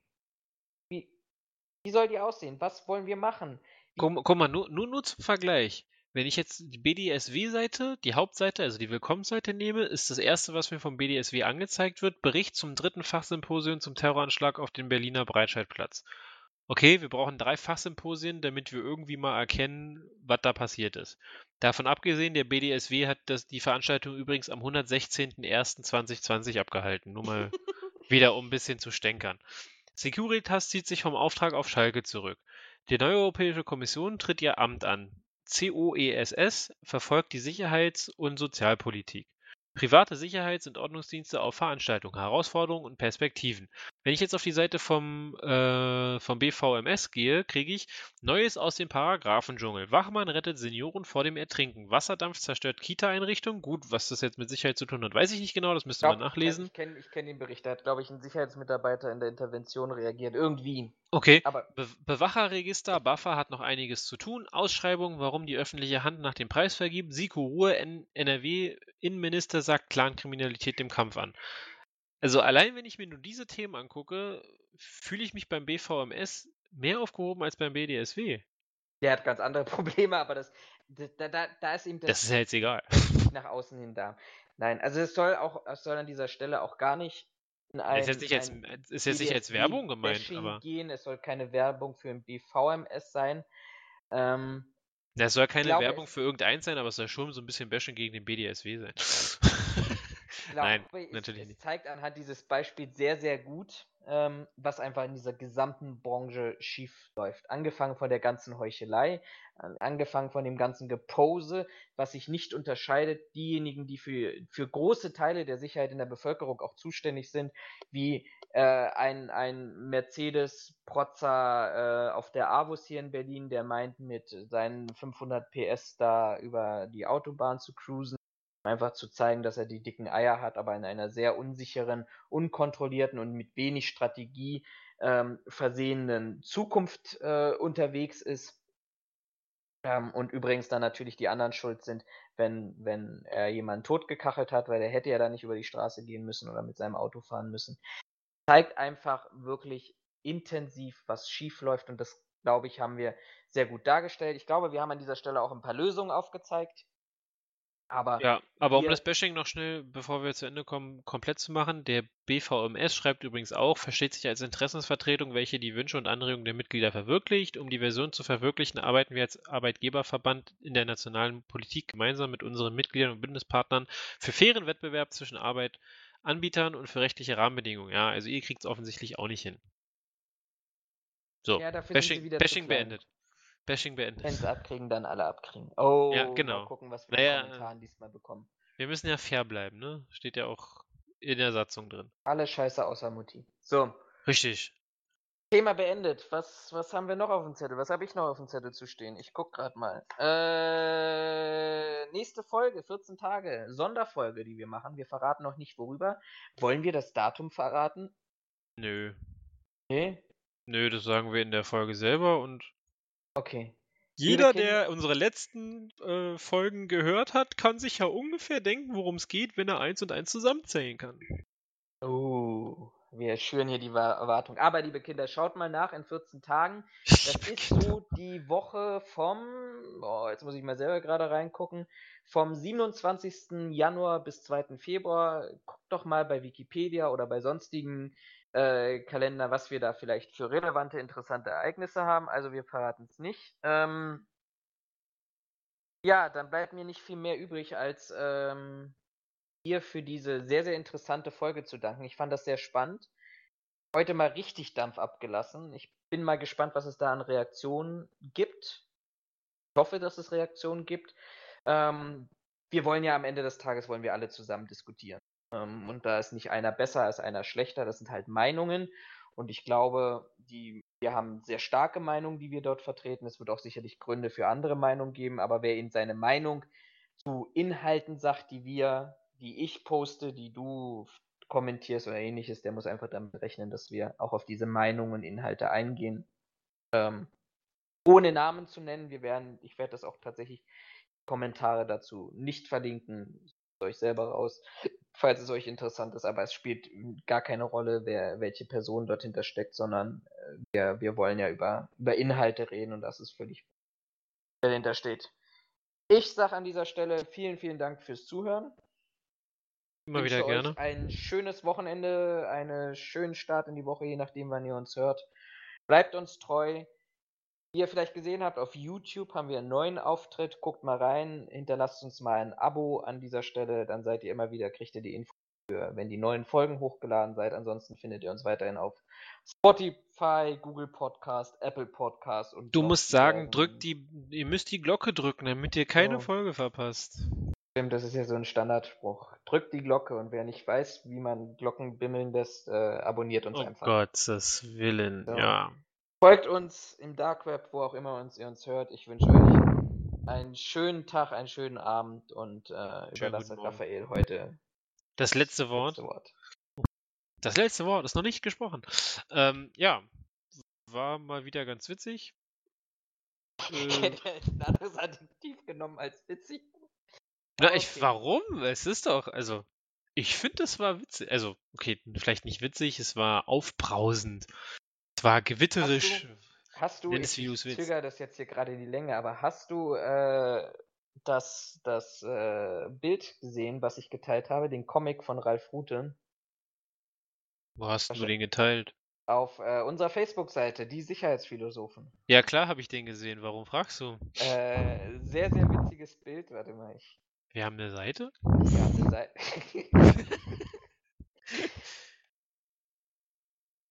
Facebook Ja. hast du gesagt, ne? Facebook hatte ich gesagt, genau. Ja, jetzt schaut euch das Bild an. Die Sicherheitsphilosophen findet ihr uns. Äh, und da gibt es einen. Ja, schade, aber von- dann äh, äh, quasi in Anlehnung an dieses Bild, wir machen es mit den Fähnchen. Äh, in diesem Sinne, wunderschönen guten Abend. Wo siehst du morgen. denn Fähnchen? Alter, kennst du die Werbung nicht von der Sparkasse? Mann. Bin zu jung dafür. Okay, Ja, ich macht's schon. gut. Ich bin raus an dieser Stelle. Ja, ich auch. Also dann schönen guten Morgen, Ja. schönen guten Tag und auf Wiedersehen. Ähm, viel Spaß, vielen Dank und bis zur nächsten Folge. Haut rein. Bis denn. Ciao, ciao.